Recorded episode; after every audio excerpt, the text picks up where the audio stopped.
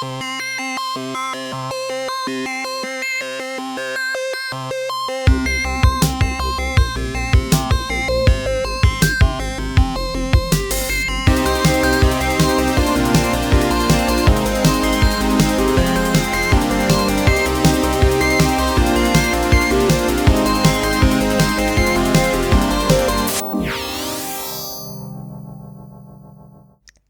und herzlich willkommen zu Multicast. Ich bin Laura. Und ich bin Friedrich. Herzlich willkommen. Ähm, eine Woche später als der angekündigte Termin, leider krankheitsbedingt. Ich bin auch immer noch nicht so ganz fit, aber es ist nicht so schlimm, weil ähm, heute werden mal andere Leute reden. Ähm, wenn ihr von meiner Stimme schon genervt seid, dann seid ihr hier bei der richtigen Folge angekommen. Und zwar haben wir wieder zwei Gäste. Ähm, einmal Felix, den. Hallo Felix. Hallo Friedrich. Äh, den kennt ihr schon aus Folge Zwei? zwei, glaube ich. Ja, das klingt richtig. Hört euch die einfach nochmal an, wenn ihr wissen wollt, wer Felix ist. Und äh, zum ersten Mal zu Gast ist Sebastian. Hallo Sebastian. Hallo.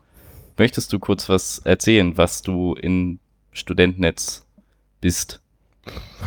das. Ich bin unter verschiedensten Namen bekannt. ja, ich bin schon ein bisschen länger dabei, seit 2010 und habe viel von dem Laden gesehen. Ja, aktuell mache ich Techniksachen. Genau. Ähm, ja. Okay, dann ähm, glaube ich, haben wir auch gar nicht weiter großes äh, Vorgeplänkel zu besprechen. Ähm, die Folge wird ein bisschen anders vielleicht als die letzten. Ähm, werden jetzt am Anfang noch ein bisschen was erzählen, was so in den letzten fünf Wochen passiert ist. Ähm, war jetzt auch nicht unbedingt so viel, weil ähm, für alle, die nicht irgendwie in dieser Uni-Welt leben, ähm, hier an der TU Dresden bricht gerade die Prüfungszeit aus. Ähm, wir haben jetzt die erste vorlesungsfreie Woche hinter uns ähm, und äh, naturgemäß kommt da immer alles ein bisschen zum Erliegen. Äh, fürs Protokoll, wir haben den 29.07., wenn ich jetzt hier schon über Datums rede. Ähm, genau. Äh, ja. Und ähm, es sind aber wieder Dinge passiert. Ähm, wir haben ja in der letzten Folge erzählt, dass ähm, wir jetzt das Traffic Limit ähm, massiv äh, erhöhen konnten. Inzwischen sind wir ja bei 10 Gigabyte pro Tag, was äh, einfach mal, was sind das, eine Erhöhung um 233 Prozent gegenüber noch vor irgendwie zwei Monaten ist. Ähm, ganz, ganz nice. Und ähm, natürlich müssen wir auch immer sehen, dass natürlich unsere Netzkapazitäten daher, da. Wir hatten noch so ein paar letzte Funkstrecken in unserem Netz. Ähm, in der letzten Folge haben wir auch über die Neuberienstraße erzählt und äh, wieder der Blitz eingeschlagen ist. Ähm, das gehört zu einem der Problemgebiete mit so Funkstrecken und auch sonst haben wir damit genug Ärger.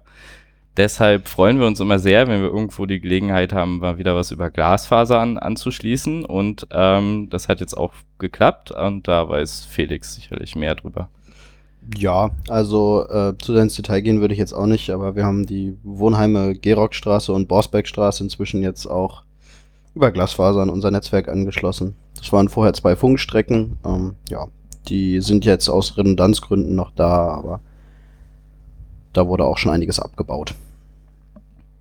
Genau, ähm, ja, so eine neue Glasfaserstrecke in Betrieb zu nehmen, ist nicht immer ganz äh, ohne, ohne Aufregung zu machen, weil man natürlich da quasi erstmal noch, noch viel Bauabnahme quasi mit reinfällt. Man muss äh, schauen, dass die, dass die zum Teil verschiedenen und beteiligten Unternehmen natürlich auch die, die Fasern da ankommen lassen, wo man sich das vorgestellt hat und dass die dann auch wirklich funktionieren. Ähm, so eine Glasfaser ist ja nicht unbedingt das, die muss man schon mit ein bisschen Vorsicht behandeln. Ähm, genau, da haben wir in letzter Zeit auch viel äh, Equipment uns zugelegt, um da unsere Möglichkeiten zu verbessern, kaputte Fasern zu erkennen, ähm, die nachzuverfolgen zu können. Ähm, ja, da, da muss man immer hinterher sein, weil Glasfasern sind zwar super, aber wenn die halt irgendwie dreckig sind oder kaputt, dann äh, kann man auch sehr viel Zeit mit Debugging verbringen, weil im Zweifelsfall sind die beiden Enden irgendwie mehrere Kilometer auseinander und wenn man dann immer hin und her läuft, äh, kann man schon ordentlich Zeit rumbringen. Also mal gute Koordinierung nützlich, wenn man in mehreren Teams unterwegs ist. Ähm, ja. Das sind so die Sachen, die man hier lernen kann. Ähm, Die Borsbergstraße hat aber nicht nur ein neues Glas bekommen, sie hat auch ein bisschen Probleme gemacht, denn eine Switch ist ausgefallen. Ja, da ist leider ein Gerät von uns äh, in der einen Etage komplett ausgefallen. Ähm, ja, wurde zum Glück dank dem Einsatz von einigen Mitgliedern sehr schnell ausgewechselt, das Gerät. Müssen wir jetzt noch schauen. Hoffentlich ist es ein Garantiefall. Mal gucken. ja, Ja, ziemlich sicher, weil da ist ja nichts. Ja. Kein Blitz gewesen und nichts. Andererseits sind die Einsatzbedingungen da ja ein bisschen anders. Müssen wir mal gucken. Okay, stimmt. dann gab es noch eine Umstellung bei den Routern von unserem Partner im Studentenwerk. Weiß da einer von unseren beiden Experten vielleicht mehr? Ja, also ähm, bis zum jetzigen Zeitpunkt war, also bis zu dem Zeitpunkt zur Umstellung gab es halt äh, zwei große Router, im, die die Dresdner Studentenwohnheime versorgt haben. Einmal einer vom Studentenwerk und einer von uns, von der AGDSN. Ähm, ja, das Gerät vom Studentenwerk ist jetzt außer Betrieb gegangen. Wir haben jetzt den Betrieb von dem Teil komplett übernommen. Genau, das klingt jetzt irgendwie erstmal un unspektakulös. Was, äh, was bedeutet das praktisch? Wir haben jetzt halt ähm, da quasi über Nacht, äh, ich habe es nicht genau nachgerechnet, aber irgendwas äh, von über 2000 Nutzern ähm, quasi für unser Netz hinzugewonnen. Das hat man dann auch sehr gut in der, in der Uplink-Auslastung gesehen. Noch dazu war da gerade äh, WM. Da haben wir äh, schwindelnde Höhen erreicht in unserer Uplink-Auslastung. Ähm, da kam auch die, die Erhöhung auf 10 Gigabit, ähm, die wir, glaube ich, auch beim letzten Mal schon drüber Gigabyte. geredet hatten. Was? Nee, ich meine den, den Uplink. Ah ja. Ähm, war da auch äh, höchste Zeit, weil wir haben dann relativ flott die 4 Gigabit Grenze geknackt, was ja vorher unsere Kapazität da gewesen wäre. Ähm, da, da standen die Sterne also günstig quasi, dass diese Sachen in der Reihenfolge passiert sind, aber es war natürlich auch äh, Absicht. Genau. Ähm, ja, damit ähm, geht jetzt das Netz mehr oder weniger aller Dresdner Studentenwohnheime ähm, durch, durch unsere Core-Router, was natürlich eine, eine ähm, schöne Sache ist. Ähm, spart natürlich der Studentenschaft insgesamt auch Geld, wenn man da ein bisschen äh, Redundanzen, die einem nicht irgendwas bringen, abbauen kann. Genau, und das ist eigentlich eine gute Sache. Okay, und dann die letzte Neuigkeit, die wir vielleicht noch zu berichten haben. Gab es gestern am Samstag eine große Umbauaktion in der Wunschstraße und dem Zellischen Weg. Da hat, glaube ich, Sebastian stark mitgewirkt. Naja, ich habe das vor allem organisiert, weil irgendeiner muss ja, äh, ich muss ja das Ganze halbwegs planen. Ich würde nicht sagen, dass es so groß war. Wir haben einfach verschiedenstes Zeug gemacht und vieles davon waren auch kleine Sachen. Ähm, so Sachen wie irgendwie Schließzylinder ausbauen an, an Türen oder so, die an, an Schranktüren, äh, die uns nerven. Ähm, ich denke, für den Podcast das Interessanteste, was wir gemacht haben, ist, äh, wir haben im Zellischen Weg 41 und in der Wunschstraße 9 den sogenannten, die sogenannte Ringerneuerung durchgeführt.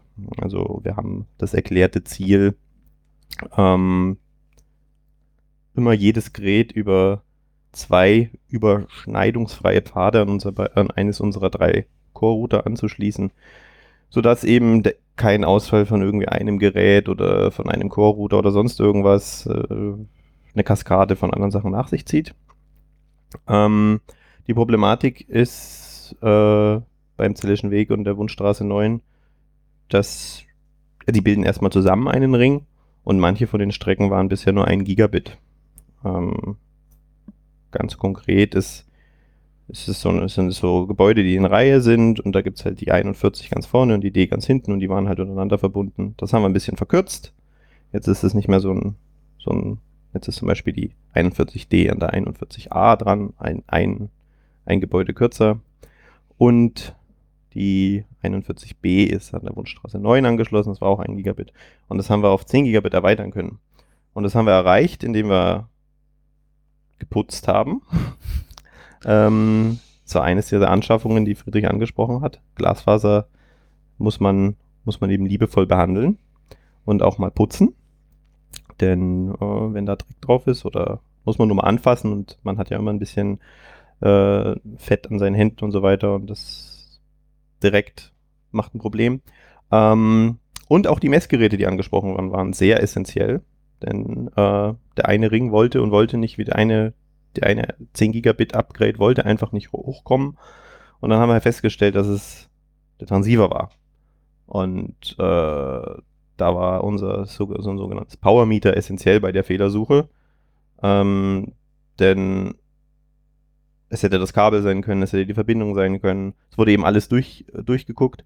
Und wenn man jetzt aber ein Messgerät hat, dann kann man auch viel zielführender äh, durchsuchen, als einfach irgendwie beliebige Komponenten nehmen und austauschen und hoffen, dass es irgendwann geht. Weil es kann ja überall der Fehler sein. Ähm, also es war sehr hilfreich äh, an der Stelle und äh, konnte man gut einsetzen. Ähm, ja, wir haben auch besondere Spezialkabel eingesetzt, die eigentlich richtig sind für die Verwendung, sogenannte Mode Conditioning Kabel, falls das jemand mal nachgucken will. Die haben sich auch bewährt. Jetzt gibt es eine 10 Gigabit Verbindung. Ähm, ja, und die nächsten Schritte wären, dass wir vermutlich dieses äh, Redundanzkonzept im Rest der Wunschstraße noch umsetzen. Da haben wir nämlich überall auch noch die 10 plus 1 quasi als, als Strategie. Und da das jetzt auf dieser sehr problematischen langen Strecke mit dem, mit dem metallischen Weg funktioniert hat, stehen die Chancen sehr gut, dass es äh, auch für die anderen Wohnheime möglich ist, dass wir die per 10 Gigabit anschließen statt per 1 Gigabit.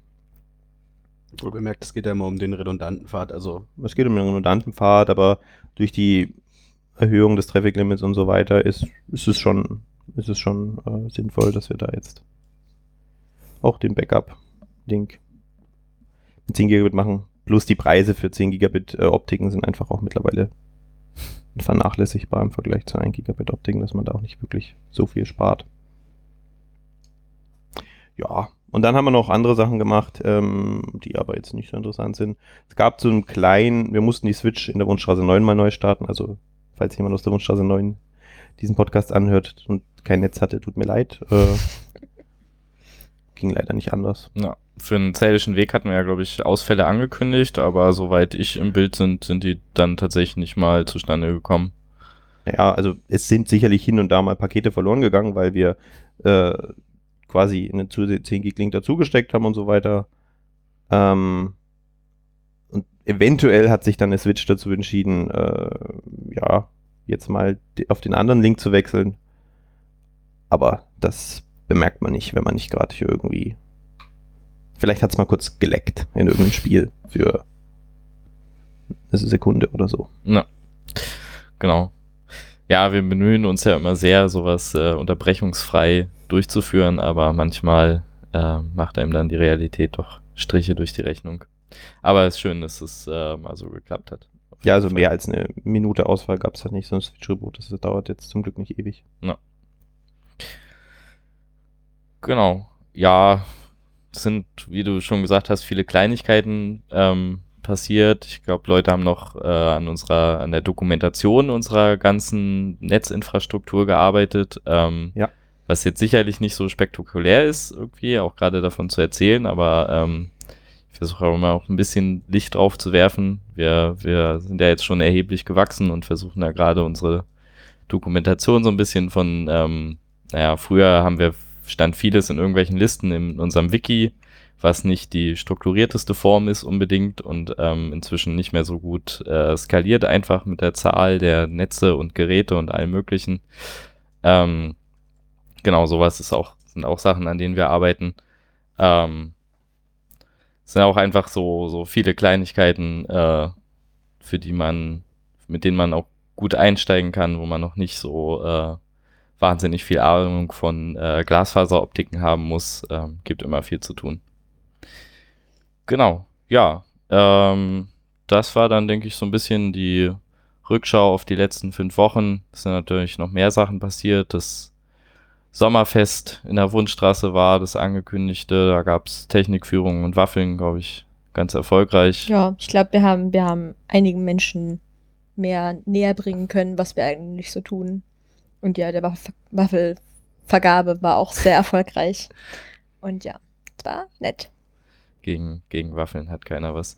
Genau. Ähm, und alles Mögliche. Aber ähm, wollen uns auch ein bisschen kurz fassen, weil jetzt ähm, kommt der Part, für den äh, Sebastian und Felix eigentlich hier sind.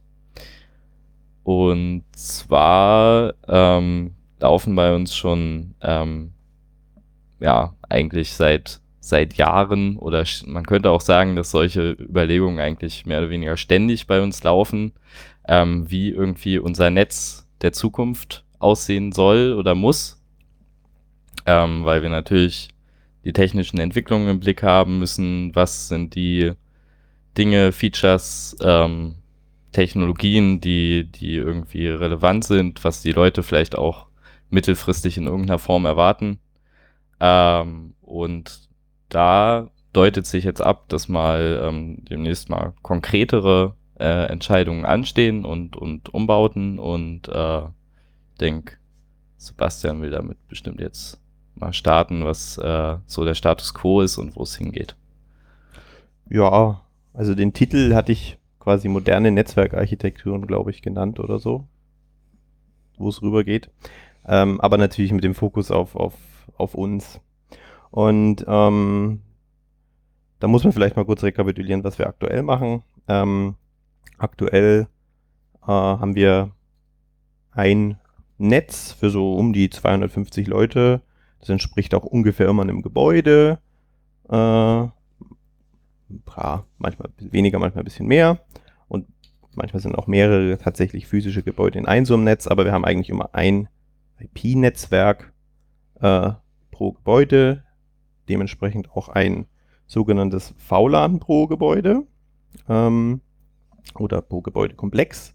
Und dann kriegt jeder aus diesem Netzwerk ähm, ein, eine öffentliche IP-Adresse, IPv4-Adresse.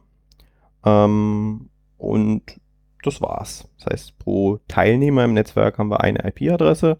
Und ja, jetzt haben die Leute natürlich mehr als ein, ein Gerät. Die Leute wollen auch WLAN haben. Und äh, was sie dann aktuell machen müssen, ist, sie kaufen sich so einen, wir nennen das immer Plaste-Router. Ähm, der nimmt diese eine IP-Adresse entgegen, äh, tut dann ein privates Netzwerk aufspannen, äh, macht dann noch WLAN nebenbei und äh, tut dann äh, all diese, dieses privates Netzwerk, das man da dahinter hat, auf diese eine öffentliche IP-Adresse abbilden. Und das äh, funktioniert erstmal so, hat aber einige Probleme. Genau. Ähm, ich, ich würde noch kurz einhaken. Ähm, es sind jetzt schon jede Menge Termini und Abkürzungen gefallen. Ähm, falls ihr jetzt schon irgendwie das Gefühl habt, äh, nicht mehr so richtig mitzukommen, was irgendwie IP-Netze überhaupt sind und warum wir ein Studentennetz sind, aber es irgendwie Netze pro Gebäude gibt oder was ein WLAN ist und weiß Gott was, ähm, dann wir werden heute sicherlich nicht, ähm, also garantiert nicht dazu kommen, das alles äh, zu erklären, weil dann würden wir ungefähr äh, eine einsemestrige Vorlesung hier halten. Ähm, ich würde euch sehr ans Herz legen, dann vielleicht mal ähm, beim Request for Comments äh, Podcast reinzuhören. Da gibt's super Folgen über ähm, Ethernet Switching und IP Routing und all diese Themen, die jetzt hier ähm, halt nur aus so einer High-Level-Sicht angegangen werden. Ähm, da könnt ihr super reinhören, um, um da ein bisschen die Basics mitzunehmen. Ihr könnt uns auch gerne mal Feedback geben, ob ihr euch wünscht, dass wir irgendwie mal so eine richtig, richtig Basic-Folge machen, wo wir über sowas nochmal reden, was so die Grundtermini sind, von denen wir hier ausgehen. Genau, das könnte man vielleicht in so einer Studentennetz-zentrierten Sicht auch nochmal machen, aber ansonsten, genau, finde ich, haben die, Kollegen das schon ähm, vom, vom RFC-Podcast schon alles sehr gut gemacht. das kann ich nur empfehlen. Genau. So, aber so sorry, Sebastian. Aber, aber, so ein bisschen äh, Erklärung genau. wird auch noch kommen. Also das heißt, äh, was ein VLAN ist und was äh, IPs und Layer 3 und was auch immer, das erfahrt ihr auch noch heute. Ähm, aber vielleicht nicht direkt beim Urschleim. Gut, ja. Dann, was waren denn, was sind die Probleme? Ähm, naja, die Leute müssen sich schon mal so ein Gerät kaufen. Das ist schon mal Punkt 1. Ähm, diese Geräte machen dann auch alle ihr eigenes WLAN. Schön, man hat sein eigenes WLAN. Da ist man nur selber drin, muss ich nicht, man kann sich sicher sein, wenn man es richtig eingestellt hat, dass äh, safe ist. Ähm, aber diese ein WLAN ist ein sogenanntes Shared Medium, also ein geteiltes Medium, weil die Luft, äh, den Luftraum oder den gibt es halt nur einmal und äh, diese Funkwellen, die äh, scheren sich nicht, ob da noch andere Leute sind, die Funkwellen verbreiten und äh, überlagern sich dann auch und stören sich gegenseitig. Und ähm, naja, das ist, wenn in so einem Gebäude 220 Leute leben und da gibt es dann 220 WLAN-Router oder, oder WLAN-Access Points, muss man daher sagen, ähm, dann ist es nicht unbedingt äh, so Effizient. toll. Genau. Ähm, und so eine andere so eine Sache, die noch hinzukommt, ist IPv6. Das ist so ein Thema, ich habe vorhin schon von IPv4 äh, geredet, es gibt zwei Versionen von diesem IP. Ähm, und IPv6 ist eine Sache, die ist besonders unter Technikern sehr beliebt oder unter, die, die fragen dann immer, habt ihr schon IPv6? Weil ganz viele Leute haben es halt eben noch nicht, äh, auch wenn das angeblich schon seit äh, 20 Jahren äh, ja jeden Moment äh, äh quasi das IPv4 ablösen soll. Ähm, den normalen Autonormalverbraucher interessiert das eigentlich recht wenig, der will eigentlich irgendwie nur, keine Ahnung, ins Netz kommen und dem ist das vollkommen Wurst.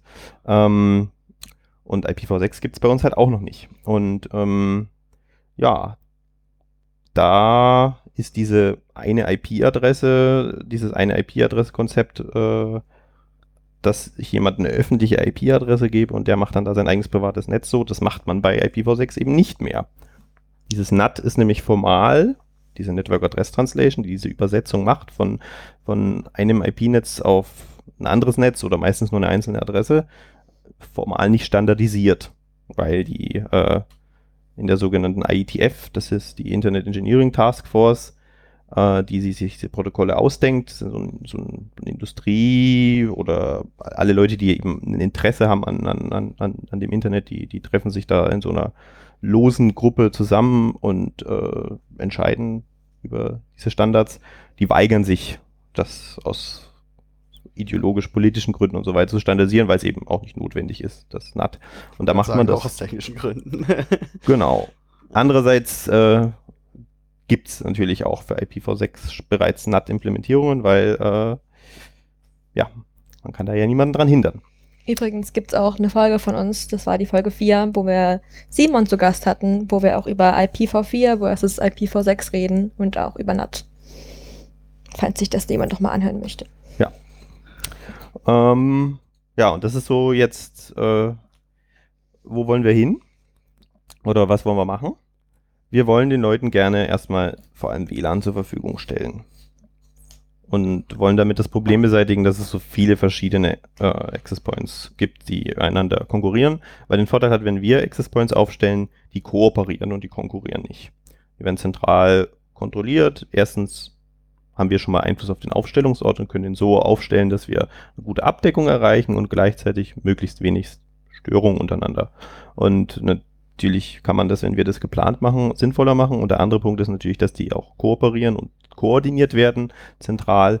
Äh, und ähm, ja, entsprechend so die Empfangsleistung zum Beispiel variieren können, dass äh, die Sendeleistung, nicht die Empfangsleistung, ähm, dass sie sich eben nicht in die Gehege kommen, die Kanäle so wählen, dass sie eben immer abwechselnd am besten überhaupt nicht sich einander sehen, weil es gibt da verschiedene Kanäle, wo man sich dann überhaupt nicht äh, keine überhaupt keine Überlagerung hat. Ähm, ja, eine optimale Ausnutzung des Luftraums an der Stelle. Und dazu kommt natürlich auch, dass wenn wir die Geräte selber aufstellen, dass die dann auch durchaus, also dass dann mehr als nur das eigene Zimmer versorgt werden kann. Zum Beispiel kann man auch, wenn man unten auf der Wiese vom Gebäude ist, hat man vielleicht im Idealfall dann sogar auch noch WLAN. Genau. Man hat halt überall WLAN, nicht nur bei sich zu Hause. Ganz das genau. ist dann, wäre so die Idee. Zum Beispiel auch im Fahrstuhl, weil man ja im Fahrstuhl eh immer nichts zu tun hat. ja, oder in dem Studentenclub, der halt auch im Wohnheim mit ist. An dem Wohnheim angeschlossen. Oder auch in dem anderen Wohnheim. Da gibt es und so weiter. schöne Synergieeffekte. Das wäre so der Traum quasi. Ja, Natürlich muss man das auch alles erstmal kaufen, installieren und so weiter. Das ist nicht ganz billig. Die Access Points haben wir jetzt schon für manche Wohnheime. Ja, wir werden besorgt. da Schritt für Schritt fangen wir da an. Und das ist auch immer mit baulichen Sachen natürlich verbunden, dieses Thema WLAN. Irgendwie muss ja auch ein Kabel zu diesem Access Point kommen, wenn man den da aufhängt. Aber da gehen wir jetzt, wir können da ruhig mal eine eigene Folge zum Thema WLAN machen. Äh, der Punkt ist an der Stelle, warum ist WLAN jetzt ein Problem? Naja, äh, wir hatten vorher eine IP-Adresse pro, pro, pro Nutzer oder Teilnehmer, ich nenne es mal Teilnehmer. Ähm, und das war recht einfach, weil man hat eben an genau einem Wohnort gewohnt und nur da und dann konnte man diese Adresse zu diesem einen Port konkret bringen, wo dieser Mensch, eben dieser Teilnehmer, lebt oder die Teilnehmerin. Ähm, ja, wenn man jetzt WLAN hat und irgendwo sein kann, äh, dann ist das natürlich nicht mehr so einfach, äh, dem ein Netz zu geben. Jetzt könnte man sagen, ja, dann geben wir halt einfach den Leuten mehrere Netze. Ja, IP-Adressen, IPv4-Adressen sind halt leider knapp. Das heißt, wir haben nicht genügend. Wir können jedem eine geben. Ein bisschen Reserve haben wir, aber das war es dann schon. Ähm, das andere ist natürlich auch noch Zuordnbarkeit. Äh, in irgendeiner Form wollen, gibt es halt leider auch Abuse und so weiter und man will man schon in der Lage sein, auch noch zu wissen, wer es ist. Und wenn man dann jetzt irgendwie äh, ständig IPs äh, dynamisch vergeben müsste, dann müsste man speichern, wer hat wann welche IP-Adresse. Wir wollen das nicht unbedingt speichern, weil wenn man das, äh, dann muss man es auch irgendwann löschen, muss sicher gehen, dass es halt sicher gelöscht wird und so weiter. Und ja, da, da will man sich lieber nicht, nicht mit hinbewegen. Noch schlimmer wird es, wenn man, wenn man jetzt sagt, okay, wir trennen WLAN und normales Netz ähm, und reservieren irgendwie so ein paar Adressen für WLAN und machen dann Network Address Translation, also das, was der Heimrouter macht. Dann geht ja komplett die Zuordnung verloren, welche, welche wenn man was macht im Netz, äh, welche, wer das letztendlich war, weil die Network Address Translation, die, die ändert die IP-Adresse, die, die ursprünglich äh, in unserem privaten Netz vorhanden war, zu irgendeiner öffentlichen, wo dann viele drauf sind, dann muss man noch mehr speichern, da muss man ganz konkret verspeichern, wer hat um 18 Uhr äh, 5 äh, google.com aufgerufen mit der Portnummer X und dann speichert man sehr, sehr genaue Details. Äh, das wollen wir nur schon mal gar nicht machen. Ähm, das ist viel zu viel Information. Ähm, ja, und das andere Problem ist, wenn wir so ein separates WLAN-Netz machen würden, äh, immer mehr Geräte haben nur noch WLAN. Also wenn ich mir so eine Chromecast kaufe, so ein HDMI-Stick, den stecke ich rein in meinen HDMI-fähigen Fernseher und die will halt WLAN haben. Ja. Und wenn die jetzt in irgendeinem WLAN ist und mein fest angeschlossener Desktop-PC ist in irgendeinem anderen WLAN, äh, ist in irgendeinem anderen, in meinem eigenen Netz, ja, dann, dann sehen die sich halt auch nicht, ne? äh, ist auch irgendwie blöd. Und aus dem Grund war klar, wir müssen irgendwie eine Änderung machen. Wir müssen unser Netz ein bisschen grundsätzlich neu strukturieren, damit wir das machen können. Äh, ja, und da haben wir uns halt eben überlegt, sowas ähnliches, was die Kollegen von Selfnet machen. Äh, wir sagen, wir wollen die Notwendigkeit dem Nutzer schon mal wegnehmen, sich dieses Gerät kaufen zu müssen um diese eine IP-Adresse auf ganz, um da viele, mehrere Endgeräte anzuschließen zu können, ähm, und übernehmen das für ihn. Wir wollen ihm also quasi jetzt ein Netz geben statt eine IP-Adresse. Äh, so, ein, ein eine IP-Adresse, das ein IP-Netz, das muss man, äh, geht immer eigentlich einher, gleichzeitig äh, mit einem sogenannten, ja, mit einer sogenannten Broadcast-Domäne oder einen Layer 2 Bereich, eine Layer 2 Domäne. Gibt es ganz verschiedene Worte für diese, für diese Begriffe. Es ist ganz einfach so, äh, wenn man einen, gleich kommen wir da später, später drauf, äh, nehmt es erstmal hin. Es gibt VLANs äh, und wir brauchen ein VLAN pro Netz, das wir einem, äh, einem Teilnehmer zur Verfügung stehen, zur Verfügung stellen.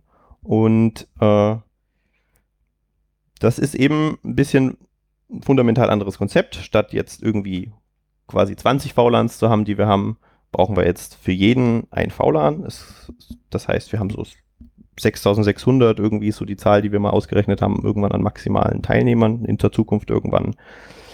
Das ist schon deutlich mehr. Wir brauchen dann auch 6600 Netze. Und da ist die Frage, können das unsere Geräte?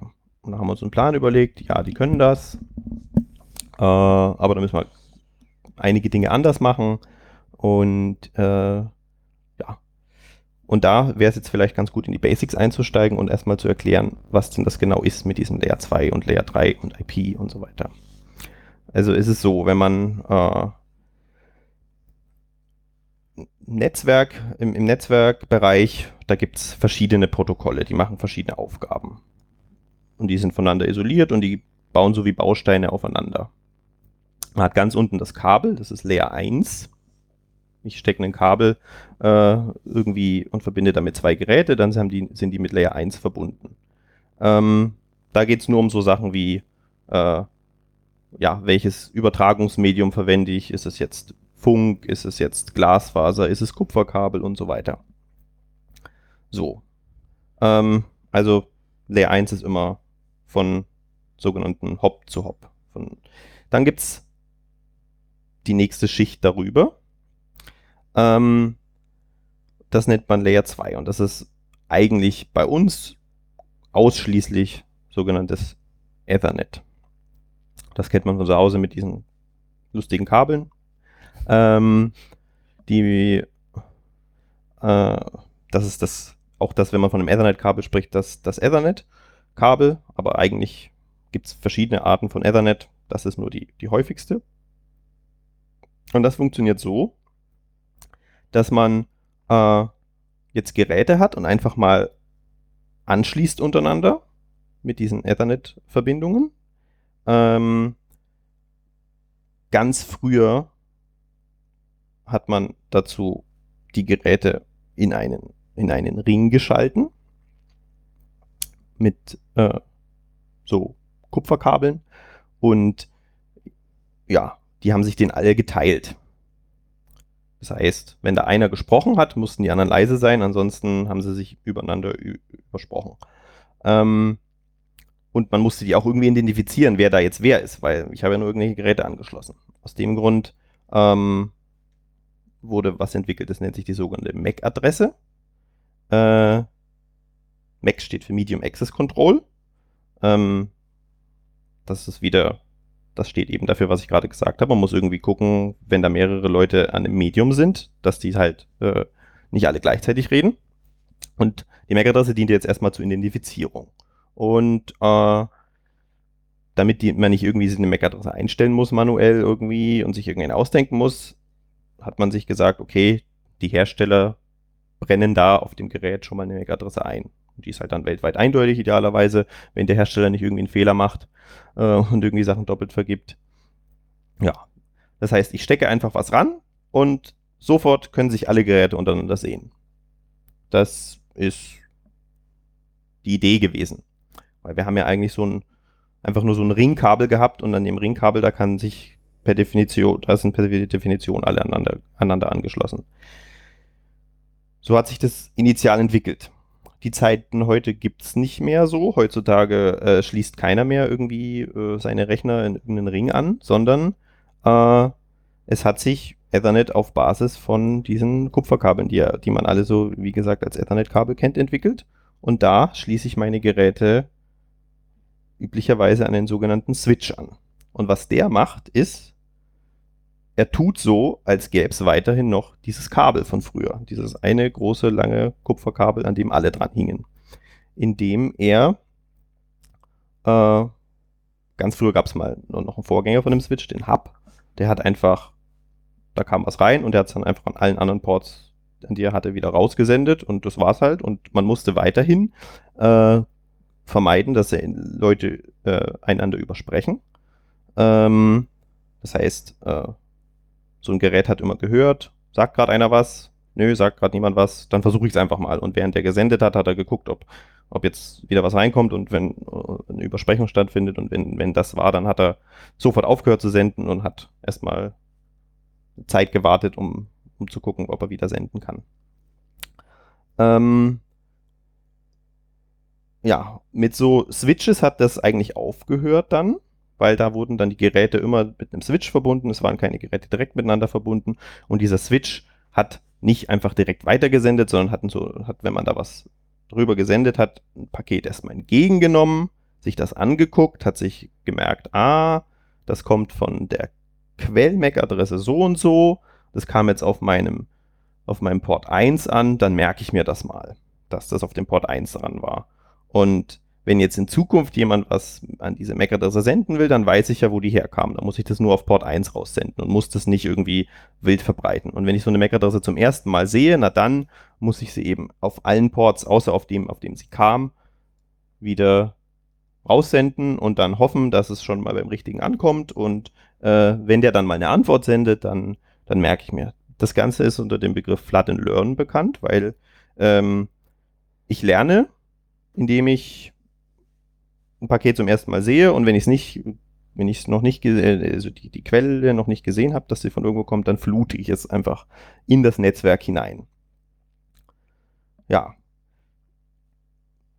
Vorteil bei der ganzen Sache ist es schön einfach, weil man muss nichts konfigurieren, ich stecke es einfach nur an, aber großes Problem, ähm, dieses Fluten.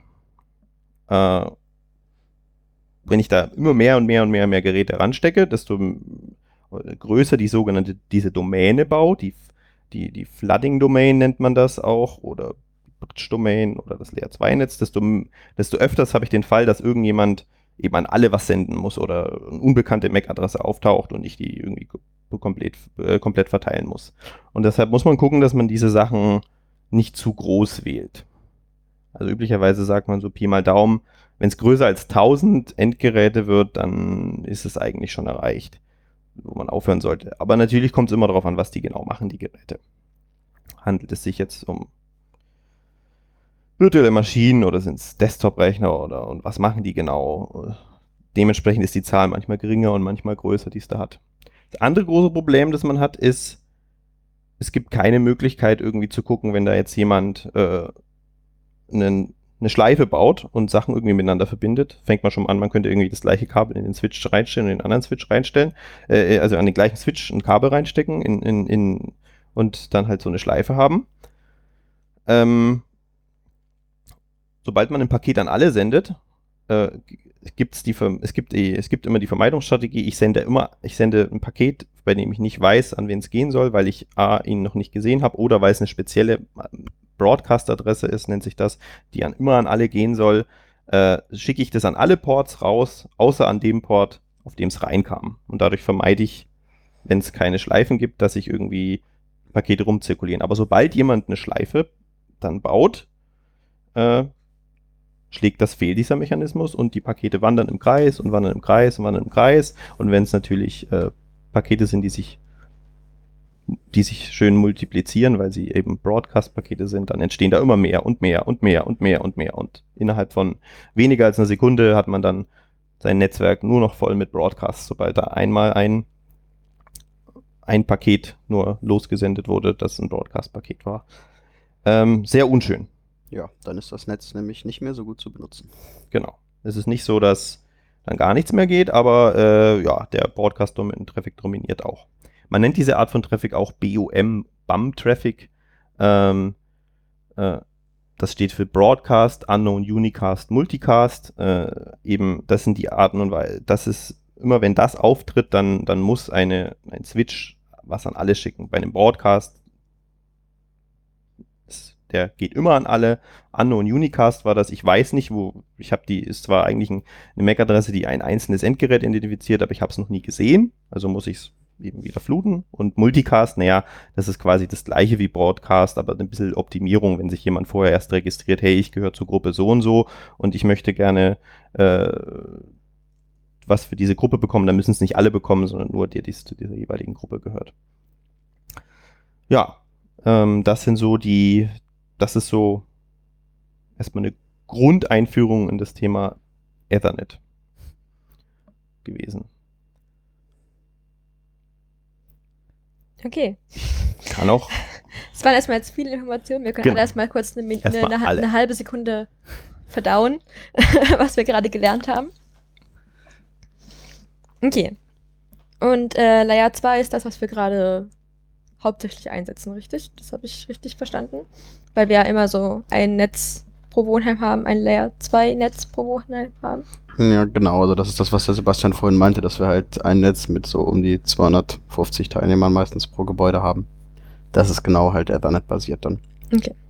Genau, und falls ihr Mitglied bei uns seid, ähm, diese MAC-Adresse kennt ihr auch schon von eurem Antrag, den ihr dann wahrscheinlich bei uns gestellt habt, was ihr da eintragen musstet, ähm, diese Hexadezimal äh, äh, String, ähm, weil wir das halt äh, auch genau für für den für die Access Control auf unser Medium äh, tatsächlich auch benutzen.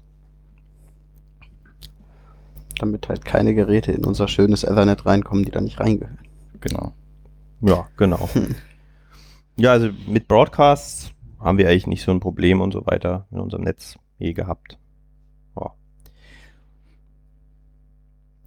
ja, jetzt kommen wir vielleicht zu einem anderen Begriff überleiten, der schon mal auftaucht, der sogenannte, das sogenannte VLAN. Das steht für Virtual LAN äh, oder Virtual Local Area Network, ganz komplett ausgeschrieben. Ähm, man, man hat jetzt so einen Switch und da stecken alle viele Geräte an und jetzt ist der vielleicht zu groß oder die, dieses, diese sogenannte Broadcast-Domäne, die ist, die ist zu groß. Ähm, was macht man da jetzt? Man will sie irgendwie trennen, aber man will jetzt nicht irgendwie, klar, dann könnte man jetzt irgendwie verschiedene, könnte man sich zwei so Switches kaufen und die nebeneinander stellen und irgendwie die einen Leute packt man da drauf, teilt die ein, die anderen packt man da drauf. Ähm, vielleicht will man auch irgendwie die Sichtbarkeit einschränken, weil die Sache ist ja bei dem, äh, bei dem Ethernet, da darf erstmal jeder, ich stecke mich irgendwo an und dann, dann, dann sage ich was und das kann einfach prinzipiell einfach jeder hören. Ich kann jeden direkt finden, ich muss einfach nur zuhören, muss einfach mal gucken. Ähm, ja, man will das einerseits vielleicht einschränken, um, wie gesagt, die Bridge-Domain zu, äh, Broadcast-Domain zu verkleinern oder andererseits, um vielleicht auch einfach Sachen zu isolieren. Und da hat man diese sogenannten VLAN sich relativ äh, früh überlegt, in den in Mitte der Ende der 90er oder sowas, würde ich vermuten, war das. Ähm, und hat sich überlegt, hey, wir mal erstmal vielleicht, ich teile vielleicht meinen Switch ein und ich sage irgendwie, hey, die Ports 1 bis 20, da hängen irgendwie Bürorechner dran und dann 30 bis 40, da hängen Drucker dran und so weiter. Und Drucker und, und Bürorechner, die müssen eigentlich nicht normal miteinander reden, so erstmal. Und da, die sollen erst über einen über irgendeinen anderen Weg miteinander kommunizieren. Ja, das ist alles schön und gut, solange es vielleicht jetzt auf einem Gerät bleibt, kann man sich relativ klar vorstellen, glaube ich. Man teilt einfach irgendwie diese, diese die Anschlüsse an dem Gerät in Gruppen ein und benennt die irgendwie. Jetzt hat man aber, wie gesagt, oft mehr als einen so einen Switch, weil das in verschiedenen äh, Gebäuden einer steht und so weiter. Und man möchte irgendwie alle Drucker in eins packen oder so. Ähm, also muss irgendwie diese, diese, diese Markierung, hey, das ist jetzt ein Drucker und hey, das ist ein normaler Bürorechner, irgendwie zwischen den Switchen auch ausgetauscht werden. Und da gibt es diese sogenannten VLANs für. Da hat man sich halt so eine Nummer ausgedacht, die schreibt man da vorne ran und die identifiziert quasi dieses VLAN. Äh, ist einfach nur, äh, wie gesagt, eine Nummer, gibt von Wert 0 bis 4094. Ähm, obwohl die 0 eigentlich reserviert ist, er de facto eigentlich, glaube ich, nur von 1 bis 4000 94. Ähm, ja, und da kann man jetzt sein, sein Netzwerk in 4094 Segmente einteilen. Ja, wer aufgepasst hat, merkt vielleicht schon mal, wir haben 6600 Teilnehmer. Das ist mehr als 4094. Ähm, ist nicht nur bei uns so das Problem, dass man irgendwie so global eindeutige Nummern braucht. Also ist das, das schon mal ein Problem. Ähm, die andere Sache, auf die ich noch nicht eingegangen bin, ist die Sache mit den Schleifen und den Loops. Die waren ja auch ein Problem, hatte ich ja erzählt, aber ich habe noch nicht erzählt, was man dagegen macht. Ähm, es war tatsächlich schon vor Ethernet ein Problem. Es gab schon andere Arten von Netzen, die dieses Problem hatten mit Schleifen und genauso gearbeitet haben, eben wie Ethernet. Und da hat man sich das sogenannte Spanning Tree Protokoll ausgedacht in den, ich glaube, in den 70ern. Das hat sich die Radia Perlmann ausgedacht. Die kommt dann später nochmal äh, äh, zu Wort. Ähm, und die Idee war da ganz einfach. Hey, äh, wir versuchen so, wir versuchen solche Schleifen zu detektieren und wenn ja, dann greifen halt ein, reaktiv und machen irgendwie die, den Ort, an dem die Schleife entsteht, aus. Und das ist das sogenannte Spanning Tree Protokoll. Also Bäume gibt es in der Informatik Tree und was das genau ist, ist egal, äh, glaube ich. Das führt jetzt dann wirklich zu weit. Äh, die Idee war einfach, jede jedes Gerät, was mehrere Anschlüsse hat, wie zum Beispiel so eine Switch, verschickt regelmäßig in kurzen Zeitabständen an auf allen ihren Ports so ein Paket und sagt, äh, hey, ich bin hier, da und da, ich bin so identifiziert. Äh, und äh, wenn die jetzt zum Beispiel dieses Paket irgendwie wieder sieht von sich selbst, also noch was anderes muss ich sagen, diese Pakete werden aber, sind aber speziell, sind sogenannte BPDUs, Bridge Protocol Data Units, ähm, die haben die Konvention, dass wenn jemand die versteht, weil es auch eine Switch ist, dann soll er die nicht weiterleiten, sondern äh, vielleicht verarbeiten, aber auf jeden Fall nicht weiterschicken.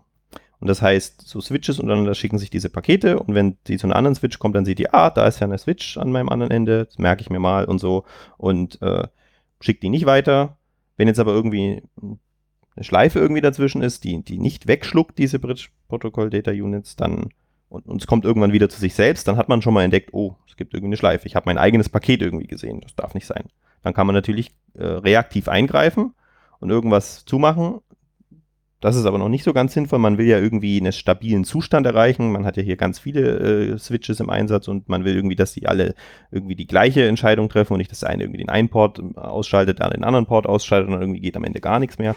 Ähm, sondern ähm, man macht das so, dass die nicht nur eben so darauf warten, ihr eigenes Paket wiederzusehen, sondern eben auch sagen, hey, ich bin der und der und dann, wenn das jemand anderes empfängt, dann kann der halt sagen, hey, okay, wenn, wenn das der und der ist, dann steckt er ja an meinem Port X, dann sage ich den anderen jetzt weiter, dass, bei dass ich den da erreichen kann.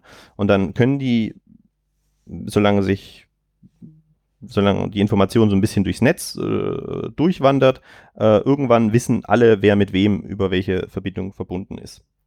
Ähm, dann handeln die untereinander eine sogenannte Root Bridge aus, also die, die Wurzel.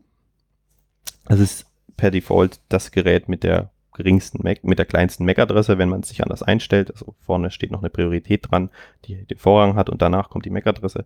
Und dann ist halt eins von den Geräten eben die, die, die Root Bridge und jetzt versucht dann jeder, äh, die Pfade auszuschalten, die halt weiter weg von der Root Bridge entfernt sind. Das heißt, wenn man irgendwie einen, einen, einen, äh, eine Schleife feststellt, dann muss man ja irgendwie entscheiden, welchen, welches, welche Verbindung mache ich jetzt aus und dann sucht man halt immer die beste Verbindung, äh, um zu dieser Root Bridge zu kommen. Äh, sucht man sich aus.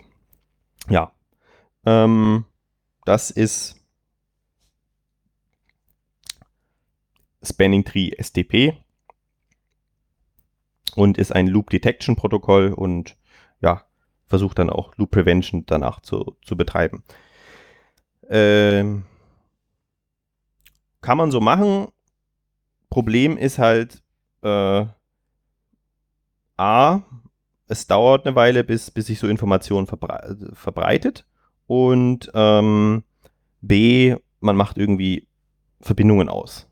Das heißt, man hat ungenutzte Kapazität. Wir haben ja von diesem Ziel, wir haben ja jetzt auch das Beispiel gehabt im Zellischen Weg.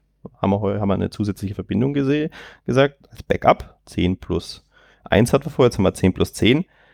Ja, die Hälfte dieser, dieser Verbindungen quasi oder der 10 G-Links nicht ganz die Hälfte ist halt quasi dann nicht in Benutzung normalerweise. Da, da wird halt festgestellt, hey, das ist nicht der beste Weg, dann mache ich die halt aus.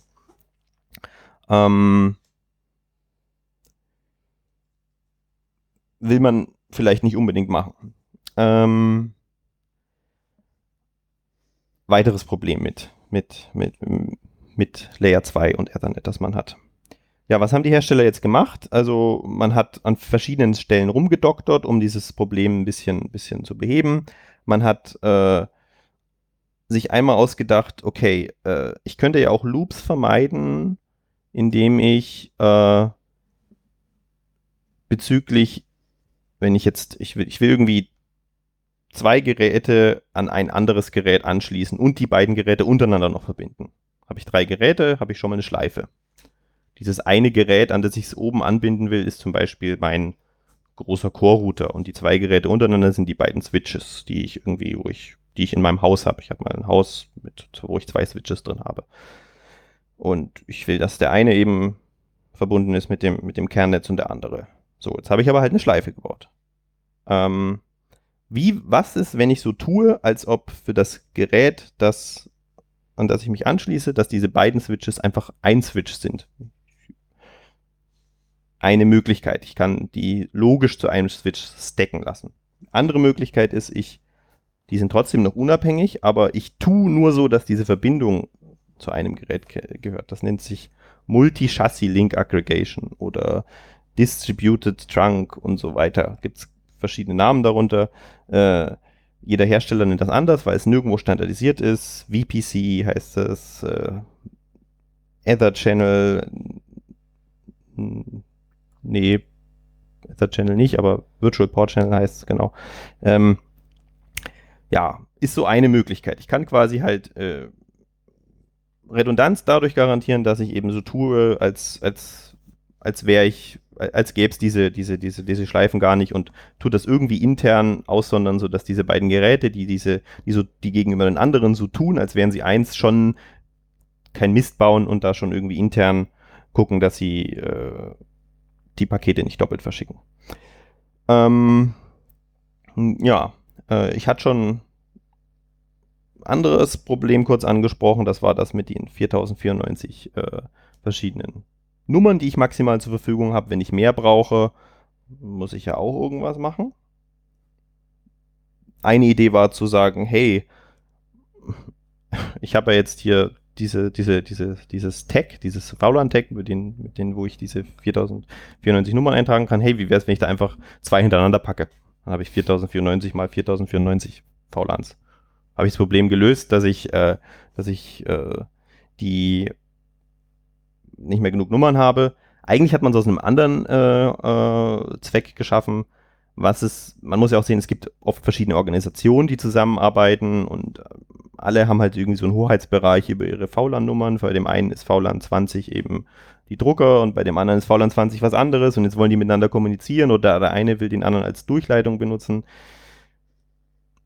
dafür war das eigentlich eher gedacht, dieses, dieses sogenannte Q&Q, ähm, das quasi diese, diese, diese, äh, diese VLAN-Nummern einfach hintereinander setzt, weil dann kann ich einfach sagen, in dem einen, das eine Netz äh, hat seine eigenen eine Nummern und die an, das andere Netz, das das eine Netz als Durchleitung nutzt, nutzt halt die Innennummern und der eine nutzt die äußeren Nummern und dann gibt es keinen Konflikt und dann kann jeder die gleichen Nummern für andere Sachen verwenden, weil man die eben unterscheiden kann.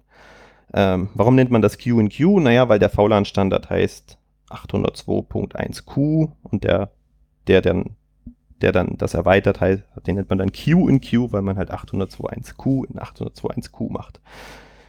Ähm, diese 802.1 Nummern, seid, denen seid ihr vielleicht auch vorher schon begegnet. Ähm, zum Beispiel bei WLAN fängt immer alles mit 802.1.11 an und dann gibt es dann zum Beispiel 11n und 11ac und das steht dann immer auf den Routerboxen drauf, die man kaufen kann, weil das dann irgendwie schneller ist. Und äh, wo kommt diese Nummer her? Die kommt, die IEEE Standards, das ist so eine andere Organisation, die, die benennt halt ihre Sachen so. 802 ist irgendwas, was mit Zeug mit Netz macht, glaube ich. Und dann 1 ist äh, logische Sachen im Bereich Ethernet.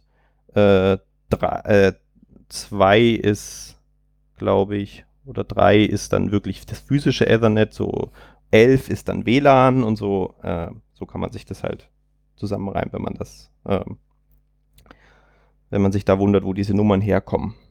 Und oft interessieren einem immer, immer, interessiert einem immer nur der Buchstabe am Ende, weil der Buchstabe ist dann quasi, welcher Standard ist das. Ja, Genau. Ja, ich denke, es war erstmal ein ganz, ganz guter Abriss äh, in Sachen ähm, Layer 2 Technologien und ähm, Probleme. Ähm, vielleicht, um das jetzt noch bisschen abzurunden, warum sind die, die Sachen, die, also die letzten zwei Sachen, die du jetzt gesagt hast, keine Lösung für uns? Also, wenn es ja zu STP auch effizientere Alternativen gibt, warum können wir die nicht, warum sind die keine Lösung für uns? Muss man gucken. Eventuell wäre es eine Lösung für uns. Man hat halt das Problem, äh, es, all diese Lösungen fassen das grundsätzliche Problem nicht an, das Ethernet eben hat. Und das ist dieser Flood-and-Learn-Mechanismus. Dass äh, es keine intelligentere Möglichkeit gibt, irgendwie zu, zu sagen, hey, ich weiß, wo die eine MAC-Adresse ist, ich weiß, wo die andere MAC-Adresse wird, dazwischen gibt es verschiedene Wege und ich und das Netz weiß, dass es diese verschiedenen Wege gibt und schafft die dahin. Ähm, ja, das ist schon mal Problem 1, ähm, dass man einfach das Grundproblem mit diesen ganzen Lösungen, die ich vorgestellt habe, nicht anfasst. Ja, äh, ganz konkret, warum wäre QQ zum Beispiel keine Möglichkeit, um wenigstens für uns diese mehr VLAN-Text zu haben? Ja, QQ hat noch ein ganz, an, hat ein ganz anderes Problem. Äh, das schreibt nur Text hintereinander. Ähm, jetzt ist für das Weiterleiten aber immer noch entscheidend, wie ich ja beschrieben habe, dass die Quell-MAC-Adresse genutzt wird, um zu wissen, auf welchem Port muss ich, wenn ich jetzt, äh, die Ziel-MAC-Adresse wird genutzt, um zu wo, wo ich was hinschicken muss und die wird, und dieser Ort, wo ich es hinschicken muss, merke ich mir als Switch, indem ich schon mal von da was gesehen habe und mir die Quell-MAC-Adresse irgendwo geschrieben habe, äh, eingeschrieben habe. Ich schreibe die in die sogenannte Source Address Table, SAT rein. Und da steht halt drin, MAC-Adresse da, kam mal von Port 20, so. Jetzt mit QQ muss ich als Gerät, das irgendwie in der Mitte ist und ganz viele so Segmente miteinander verbindet, trotzdem jedes einzelne, jedes, jede MAC-Adresse von jedem Gerät kennen. Und bei uns würde das jetzt heißen, zum Beispiel, wenn wir in der Mitte so einen, so einen, so einen Core-Router haben und möchten gerne, dass irgendwie äh, dieses VLAN von einem Nutzer theoretisch überall sein kann, ähm, wenn wir das wollen würden, müsste jede MAC-Adresse von jedem Gerät, das in unserem Netz rumfleucht, irgendwie in, irgendwann mal in diesem Gerät da landen und dass sich das merken. Und das ist natürlich nicht gerade so skalierungsmäßig sinnvoll, weil diese Tabellen sind halt auch äh, unterschiedlich groß. Mittlerweile gibt es Geräte, die können da schon 64.000 und so weiter, also die können schon da. Viel. Aber das andere Problem ist, es muss natürlich jedes Gerät im Netz dann diese 64.000 zum Beispiel können, weil es ist am Ende ist es das Minimum, das äh, äh, was entscheidet. Ähm, das ist das schlechteste Gerät quasi entscheidet. Ähm, und wie gesagt, mit dem ganzen Mechanismus emulieren wir immer noch ein, ein Kupferkabel, das mal in dem Ring gespannt ist. Das muss man sich immer, dann hat man immer mehr Duct Tape darum rumgemacht, um diese Lösung an die modernen Anforderungen an, äh, anzupassen. Ja, und das ist halt so die Sache, das mit dem, was man lange Zeit gemacht hat, war, wie gesagt, diese, diese, diese, diese Multichassis-Link-Aggregation und so weiter. Ähm, man war halt eben sehr eingeschränkt, was die Topologie anbelangt. Mit so einem Multichassis-Link konnte man halt oft auch wenn man jetzt so einen Ring hat, wie wir oft ganz machen, wir machen es immer so, wir, wir haben so ein, so ein Gebäude und da sind irgendwie, je nachdem wie viele Leute da drin wohnen, halt drei, vier, fünf Switche hintereinander geschaltet. Für jede Etage, wenn das ein Hochhaus ist, kann man sich gut vorstellen. Und dann ste stecken wir halt die unterste und die oberste Switch, äh, kommt dann irgendwie zu zwei verschiedenen Core-Routern über zwei unterschiedliche Pfade. So Multi-Chassis-Link kann man da normalerweise immer nur machen, wenn die beiden Geräte direkt untereinander verbunden sind. Man kann nicht irgendwie, wenn die jetzt quasi hintereinander verkettet sind, dann geht das wieder nicht. Greift wieder nicht für uns. Wir müssten also quasi versuchen, logisch aus diesen Geräten ein großes zu machen in einem Stack. Das würde auch gehen, dann, aber dann, dann wird's, da gibt es oft Limits. Man kann nicht irgendwie bei vielen Herstellern eben nicht beliebig viele Geräte in, also bei keinem Hersteller beliebig viele Geräte in so ein Stack packen. Manchmal muss man für das Stacking spezielle Kabel verwenden. Das heißt, wir haben ja diese Geräte in unterschiedlichen Räumen. Da sind, da sind 50 Meter dazwischen, da die Glasfaser, da kann ich nicht irgendwie irgend so ein komisches Stacking-Kabel verwenden. Das sind alles Sachen, warum, warum das, ähm, man kann damit Lösungen bauen, aber man ist dann wieder sehr stark eingeschränkt, was man an, an Möglichkeiten hat. Ja. Gut, ja, ich denke, das rundet das ganz gut ab. Nur, dass, dass da der, der Bogen auch äh, wieder geschlossen wurde. Genau. Ähm, Jetzt haben wir also gelernt, was es so für konventionelle Lösungsmethoden gibt und warum viele davon vielleicht auf uns nicht so applyen, also nicht so die beste Lösung für uns sind oder halt mit viel Aufwand verbunden sind und wenig Positives dafür bieten, was sie dann mit, was sie brauchen. Und äh, sprich, das ist also offensichtlich schon länger eine Diskussion bei uns. Aber wie genau kann man das Problem denn jetzt lösen? naja, wie gesagt, aktuell tut's ja, weil wir aktuell noch nicht das neue Netzkonzept fahren, mit denen äh, noch kein WLAN machen. Äh, naja, da muss man vielleicht, da kann man sich die Frage stellen, wie macht es denn das Internet? Wie funktioniert das denn da? Da gibt es ja auch ganz viele Endpunkte, die miteinander reden und da gibt es scheinbar keine Skalierungsprobleme. Wir haben irgendwie Milliarden von Geräten. Das heißt, äh, wir wären dann eine Stufe höher bei IP, Layer 3. Ähm, da gibt es jetzt IP-Adressen. Der, Unterschied ist schon mal bei IP-Adressen, die muss ich festlegen. Als, äh, alsjenige, der ein Gerät betreibt. Das ist, das ist schön und das ist, hat, es ist schön einerseits und schlecht andererseits. Ähm, was nämlich die IP-Adresse dann erlaubt und was man dann macht, ist, dass man einfach Geräte, die lokal nebeneinander sind, denen gibt man IP-Adressen, die nah beieinander liegen. Die liegen im gleichen Netz. Man kann nämlich IP-Adressen strukturieren. MAC-Adresse ist einfach nur eine Nummer. Die hat keine Struktur. IP-Adresse hat eine fixe Struktur. Äh, die hat schon eine Struktur, eine MAC-Adresse, aber keine Struktur, mit der ich als Switch irgendwas anfangen kann. Äh, eine IP-Adresse, da gibt es ja die Konvention, Nummern, die nah beieinander liegen, sind vermutlich auch äh, topologisch nah beieinander. Und damit kann ich sogenanntes Routing machen. Ich kann nämlich jetzt sagen, okay, die, man spricht da, wir haben ja jetzt hier immer von, von 200 Leuten ungefähr gesprochen. Das ist so eine ganz typische Größe im, im, im Netzwerkbereich. Das ist ein sogenanntes Slash 24 IP-Netz, also Schrägstrich 24. Also eine IP-Adresse, die besteht aus 32 Bit und dann sagt man halt, wie viele Bits davon ist jetzt Netzteil und wie viele Bits ist davon jetzt Hostanteil und 24 bedeutet, dass 24 Bits von den 32 Netz sind. Das heißt 32 minus 24 ist gleich 8. Bleibt für den Hostanteil übrig. Und 2 hoch 8 sind 256. Und damit ist man bei dieser Zahl von 256 um die 200 Geräten. Und ähm, ja, und man kann dann sagen, diese 256 Geräte, die sind zum Beispiel in der Wunschstraße 9. Und dann habe ich ein anderes Slash 24 Netz für die Wunschstraße 7 und habe so schon mal eine Struktur und eine Lokalisierung. Und die Geräte müssen nur noch grob sich Sachen merken. Sie müssen also nur noch, ich kann jetzt, ich muss mal, aber auch einen einzigen Eintrag in so einem, in so einem Router irgendwo, der weiß, hey, zur Wunschstraße 7 komme ich da und da hin und da sind halt, ich muss mir nicht irgendwie jede einzelne MAC-Adresse von jedem Gerät in der Wunschstraße 9 merken. Ja, ähm, ich habe also so eine hierarchische Netzaufteilung. Ähm, die andere Sache, die man hat, äh, um jetzt so Loops zu vermeiden in, in Netzen, ist, dass man eben die äh, durch Routing-Protokolle fest sicherstellt, dass man immer den besten Pfad zu einem Netz wählt und nicht irgendwie zwei verschiedene Pfade und die, äh, sondern, sondern man hat irgendwie einen Weg herauszufinden, äh, was ist der beste und was ist der schlechteste Pfad mit so Routing-Protokollen und man nimmt dann eben sucht sich einen davon aus. Und wenn es jetzt doch mal zu einem Loop kommen sollte, dann gibt es auch eine Gegenmaßnahme im, im, im, bei IP, nämlich die sogenannte Time to Live, das TTL-Feld. Das ist eine Nummer, der Sender setzt die rein, kann maximal 255 sein, aber man fängt meistens heutzutage bei 60 an, aber das entscheidet der Sender, der es lossendet. Und jeder, der es empfängt, der äh, setzt den Wert 1 runter. Früher war das wirklich als Wert in Sekunden gedacht.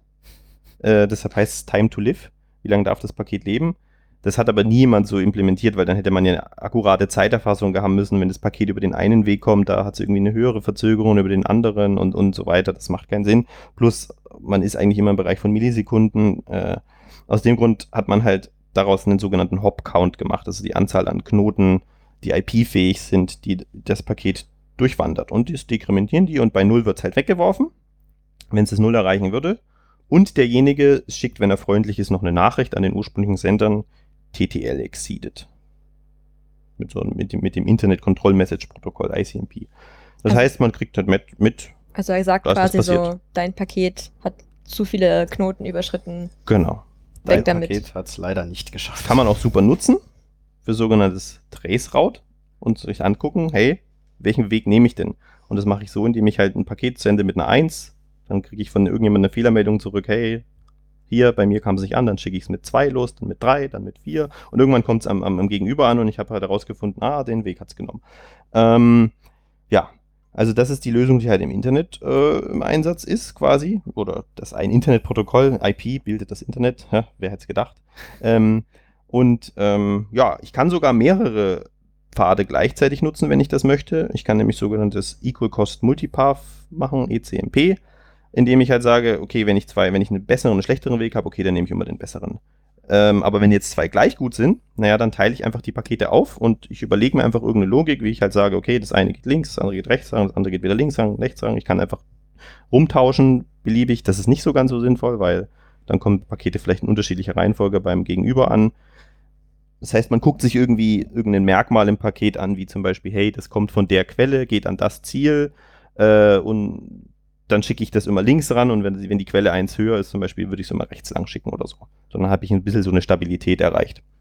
Ja, ähm, also das IP skaliert dadurch besser. Aber es hat einen erheblichen Nachteil, den man auch erwähnen muss. Ich muss diese IP-Adresse einstellen. Es geht nicht einfach automatisch.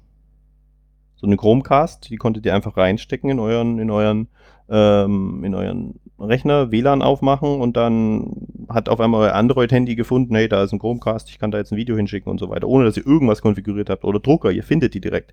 Mit IP geht es nicht mehr so einfach.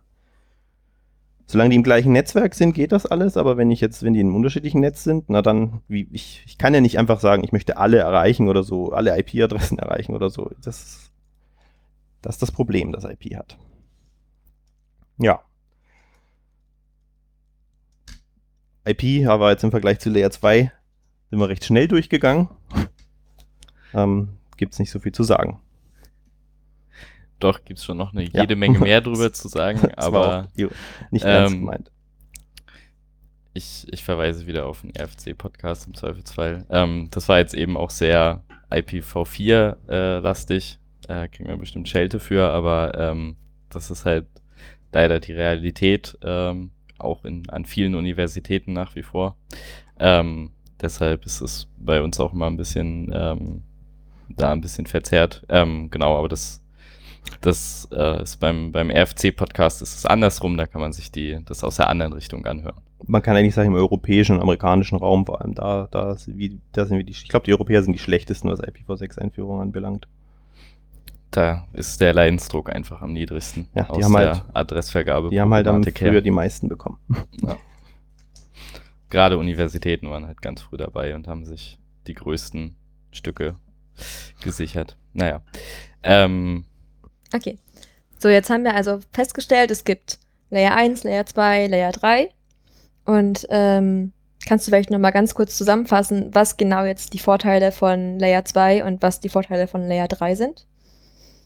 Ja, also brauchen tut man erstmal sowieso alles, aber die Frage ist, wo investiert man das meiste an seiner Energie hin, das zu optimieren und das zu verbessern und welche Dinge nutzt man? Layer 1 braucht man, muss Kabel stecken. Layer 2, ja, man kann sofort alles finden und so weiter und sieht sich direkt, ähm, aber man läuft in Skalierungsprobleme, weil man muss irgendwie Schleifen vermeiden, man darf nicht zu viele äh, Geräte reinpacken, man kann sich gut einteilen, also man kann, man kann es schon einigermaßen gut einteilen, aber naja, ähm, aber weltweit eindeutige Adressen. Ähm, jeder sieht sich direkt, man muss nichts konfigurieren. Layer 3 skaliert besser. Ähm, man muss aber Dinge einstellen. Es gibt mittlerweile ein paar Sachen, wurde ja gesagt, wo man nicht mehr so viel einstellen, wo, wo, man kriegt seine Adressen in der Regel automatisch und so weiter. Okay, das stimmt schon, aber trotzdem hat sich irgendjemand mal Gedanken gemacht darüber. Es hat, hat sich einfach irgendjemand was angesteckt und dann lief auf einmal alles.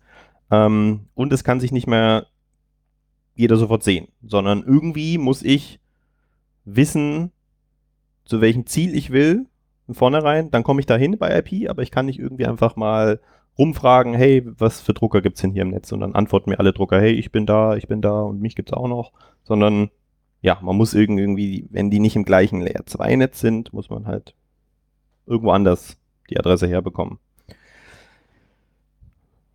Ich denke, es unterstreicht auch nochmal ganz gut, warum wir überhaupt dieses relativ ambitionierte Ziel haben, dass äh, ein Nutzer, Nutzerin ein, eine Layer 2 Domäne für sich haben soll, die halt kabelgebundenes und kabelloses Netz überspannt, weil das halt in der praktischen Anwendung äh, viele Vorteile hat für den Nutzer.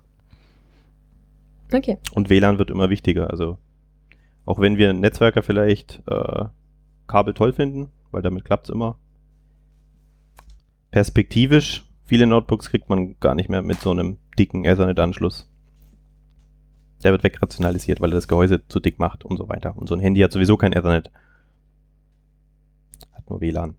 Habe ich schon mal einen witzigen Adapter gesehen. Ja. Ja. Genau. Wir sagen den Leuten, äh, bitte Bitte schließt einen Adapter an euer Handy an, damit ihr Internet habt. in der Dusche oder so. Ähm, genau. Passt. Was?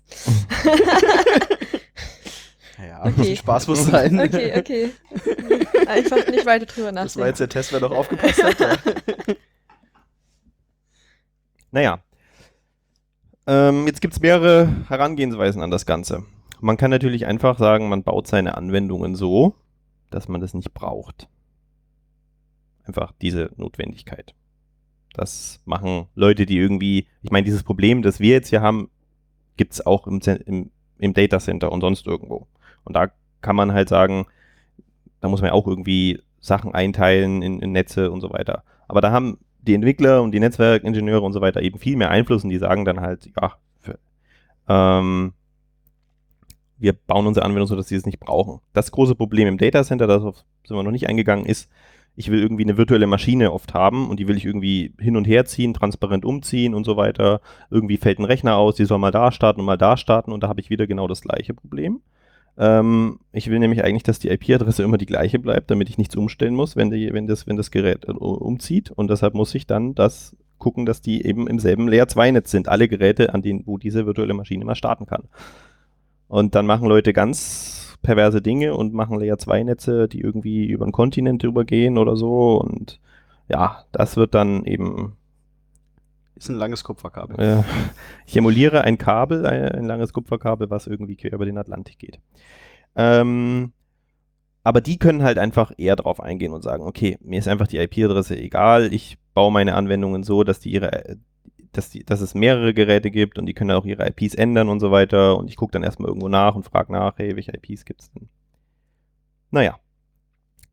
Ähm, können wir natürlich nicht machen. Wir können nicht den Leuten sagen, hier, äh, Pech, oder wir wollen den, könnten wir schon, aber wollen wir nicht, den Leuten sagen, ähm, euren, euren Drucker oder so weiter, ja, den, äh, pf, da müsst ihr bitte den immer manuell eintragen oder eure Chromecast, die geht halt einfach nicht bei uns, weil, finden wir doof, klappt nicht. Das ist ja dann Ähm, nicht so, nicht so nutzerfreundlich genau. für unsere anspruchsvollen Studentennutzer.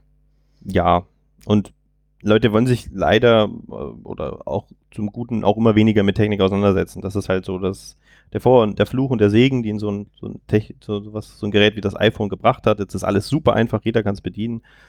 Äh, ja, dafür, man muss sich dann aber auch nicht mehr damit auseinandersetzen, wie es funktioniert. Das ist schön, aber man verliert auch Kompetenz. Natürlich. Ähm, ja, was macht man jetzt, wenn man nicht sagen kann, man baut seine Anwendungen anders? Äh, die Radia Perlmann, die ich schon mal erwähnt hatte, die hat dieses Problem schon vor langem erkannt gehabt und äh, hat sich überlegt, sie geht mal zur IEEE und sagt, hey, wir müssen irgendwie mal Spanning Tree und Ethernet reformieren und das irgendwie neu machen. Ähm, das war, glaube ich, so 2004 rum oder sowas, wo sie das gemacht hat. Und dann haben die bei der IEEE gesagt, nee, machen wir nicht. Äh, es passt so, passt so wie es ist, sehen wir keine Notwendigkeit für. Äh, hm. Dann ist sie zur IETF gegangen und hat sich überlegt, äh, und die hat, die hat also auch sie was Konkretes äh, vorgehabt. Ähm, äh, ähm, wie wäre es, wenn wir Layer 2 und Layer 3 verbinden und den Vorteil haben von, wir routen Dinge, also wir tun in Zukunft äh, eben intelligent herausfinden, welche wo Endgeräte sind und, äh, und das aber auch auf eine skalierbare Art und Weise. Ähm, und trotzdem haben wir noch die, die Vorteile von Layer 2, dass wir einfach fragen können, hey, wer, wer ist denn in meinem Segment zur Verfügung? Und wir lösen die ganzen, versuchen verschiedenste Probleme eben zu, zu lösen, die Layer 2 hat. Ähm, ja, wie gesagt, die IEEE hat gemeint, nee, finden wir nicht so toll, brauchen wir nicht. Dann ist sie zur IETF gegangen und hat, ge, hat es da vorgestellt und äh, die hatten da offene Ohren. Und daraus ist das sogenannte Trill entstanden. Ich muss mal ganz kurz gucken. Äh, genau, Trill steht für Transparent Interconnection of Lots of Links. Das ist ja ein sehr interessanter Titel. Klingt, klingt, klingt wie Physikerbezeichnung der Dinge. Ja, Physiker, da steht auch oft bei die Bezeichnung des, des Projekts, bevor man irgendwie, die, des Akronyms, bevor man irgendwie äh, guckt, wie, wie, es steht. Und das ist wahrscheinlich bei Informatikern genauso. Ähm, genau, also wir wollen irgendwie, bei Trill wollte man fundamental erstmal das Problem lösen, dass man mit Spending Tree irgendwie Ports ausmachen muss. Ähm, ja, was haben die sich da überlegt? Äh,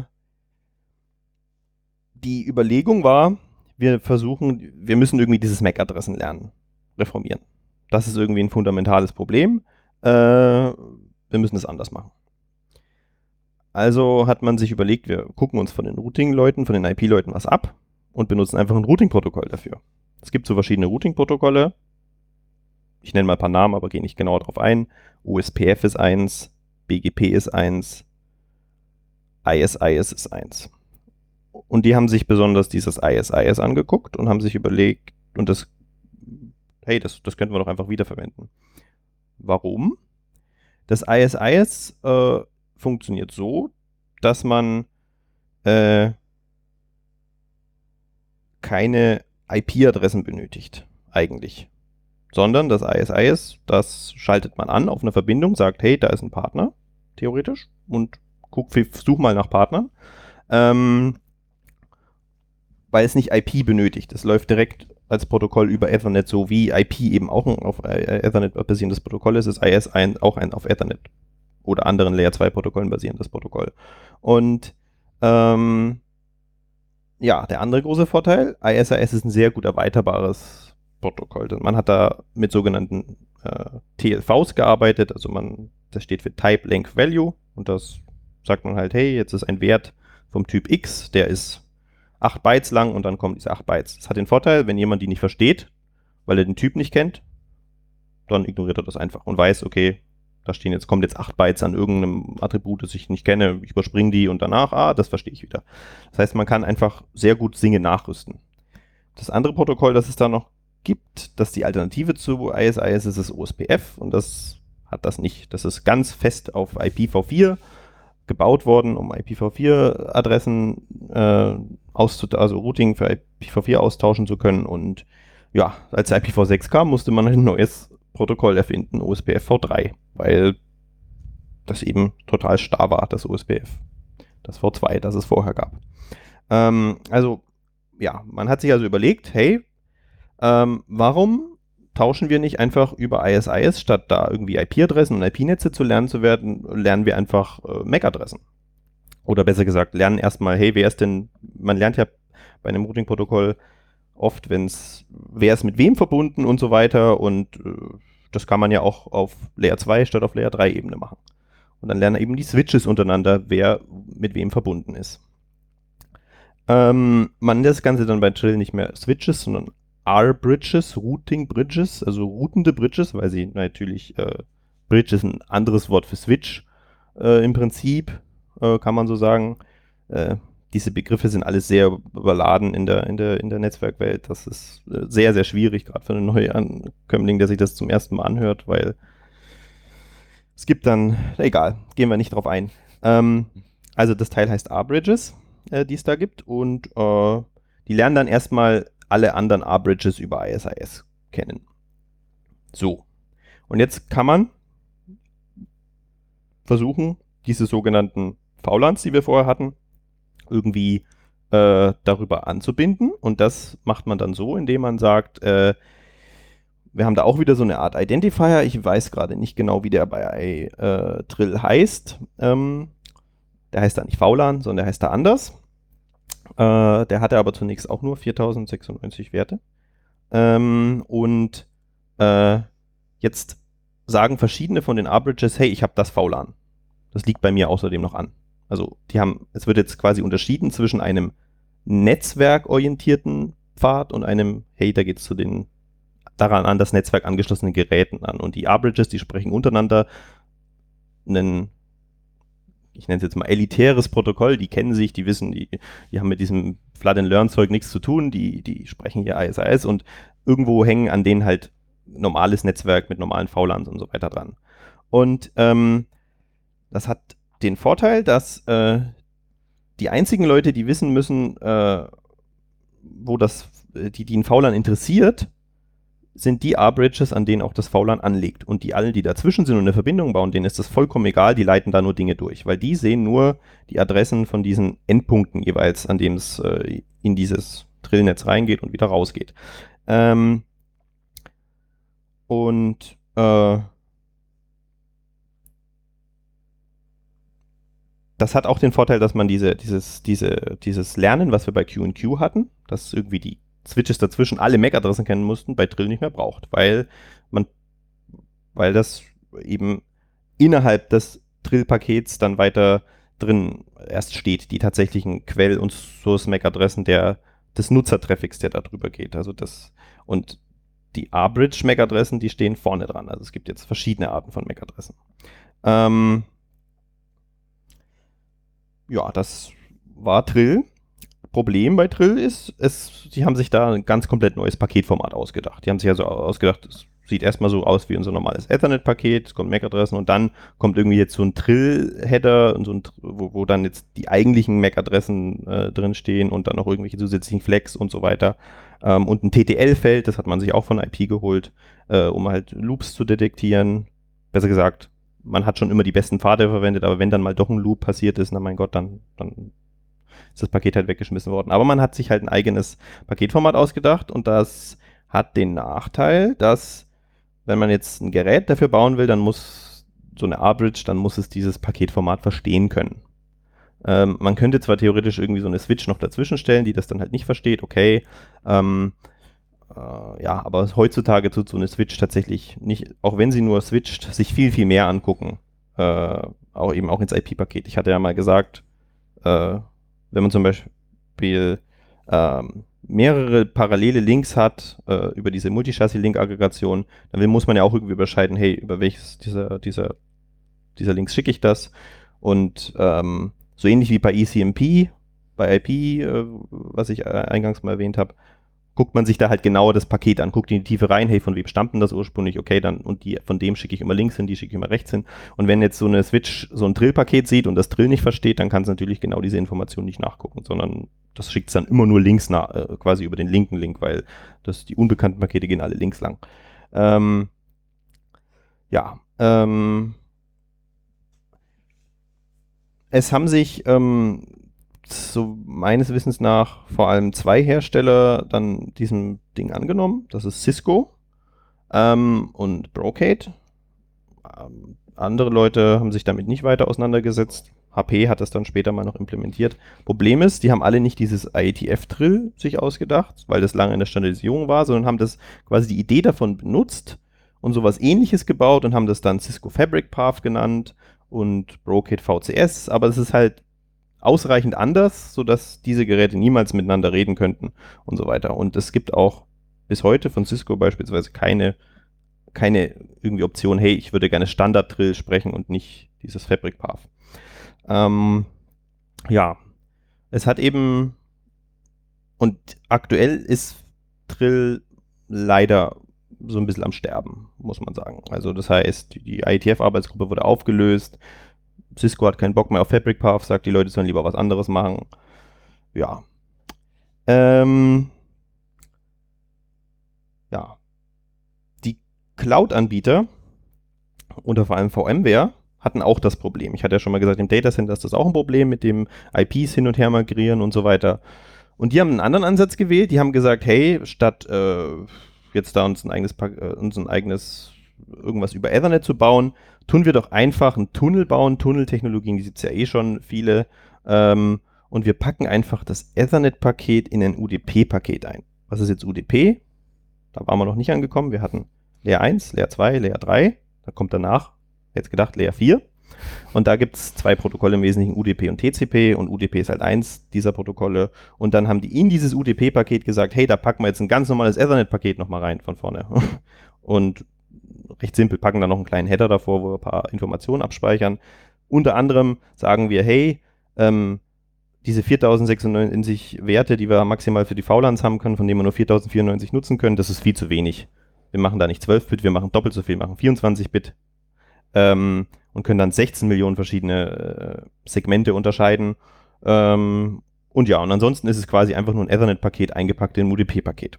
Mehr ist ein, ein, ein äh, ist dieses VXLAN nicht. Das hat sich VMware und Arista haben die sich das irgendwie ausgedacht und das äh, ist zurzeit ähm, so der heißeste Kram äh, in der Data Center Welt seit keine Ahnung 2015 rum oder so weiter geht, geht das so richtig los, ähm, weil jetzt äh, dieses VXLAN ähm, in den Chips der großen Netzwerkhersteller eben unterstützt wird. Das heißt, die sind in der Lage, jetzt nicht nur sich irgendwie Ethernet anzugucken, dann IP anzugucken, wenn sie ein Router sind und dann ist Schluss und dann machen sie ihre Entscheidungen, sondern sie gucken danach, hey, okay, das ist, eine, das ist jetzt auch noch ein UDP VXLAN-Port-Paket und dann gucke ich in das VXLAN-Paket rein und so weiter und gucke dann, muss man aber nochmal weiter gucken, da muss man in dem VXLAN-Paket gucken, da ist ein Ethernet-Paket drin und im Ethernet-Paket ist wieder ein IP-Paket drin, also man muss da schon äh, ganz viele, deshalb ist es ein bisschen komplizierter, das zu verarbeiten als, als, als, als Switch, weil man da ja wie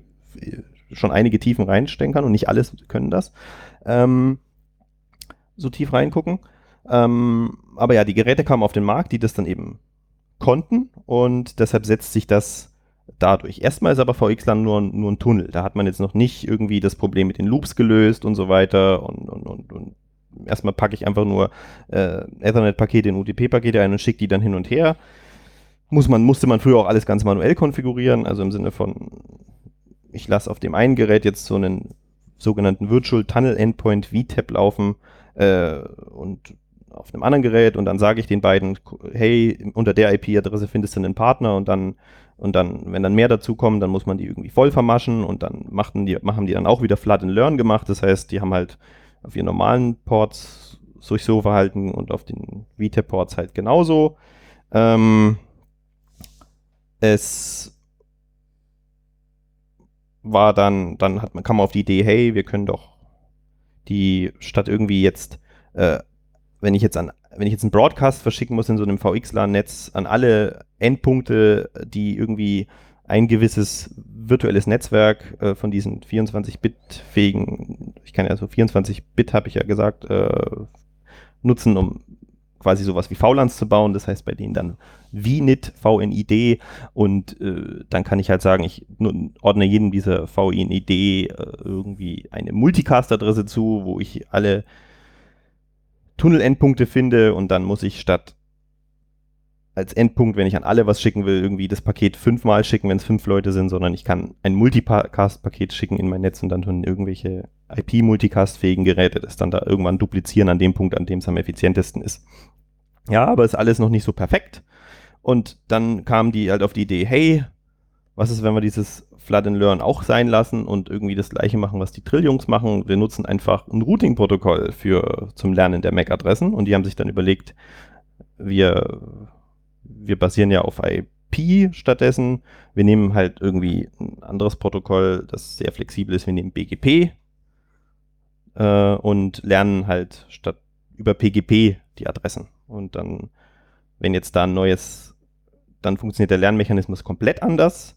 Wenn äh, jetzt ein Gerät bei sich merkt, ein Tunnelendpunkt, hey, da kommt jetzt auf meinem Virtual Network ID 100.000 eine neue MAC-Adresse an, dann sage ich das meinen Partnern per PGP.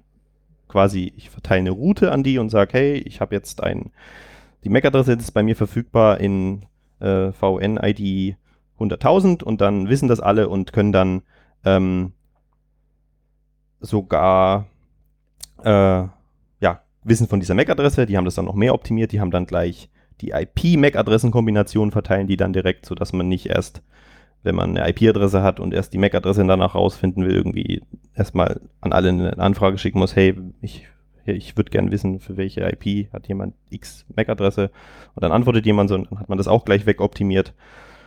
Ja, und das ist, äh, wie gesagt, im Bereich des Data Centers die Lösung, auf die es gerade hinläuft. Und ist eine breite Industriebewegung, die sich, die sich dahin bewegt. Das unterstützen ganz viele mittlerweile. Ähm,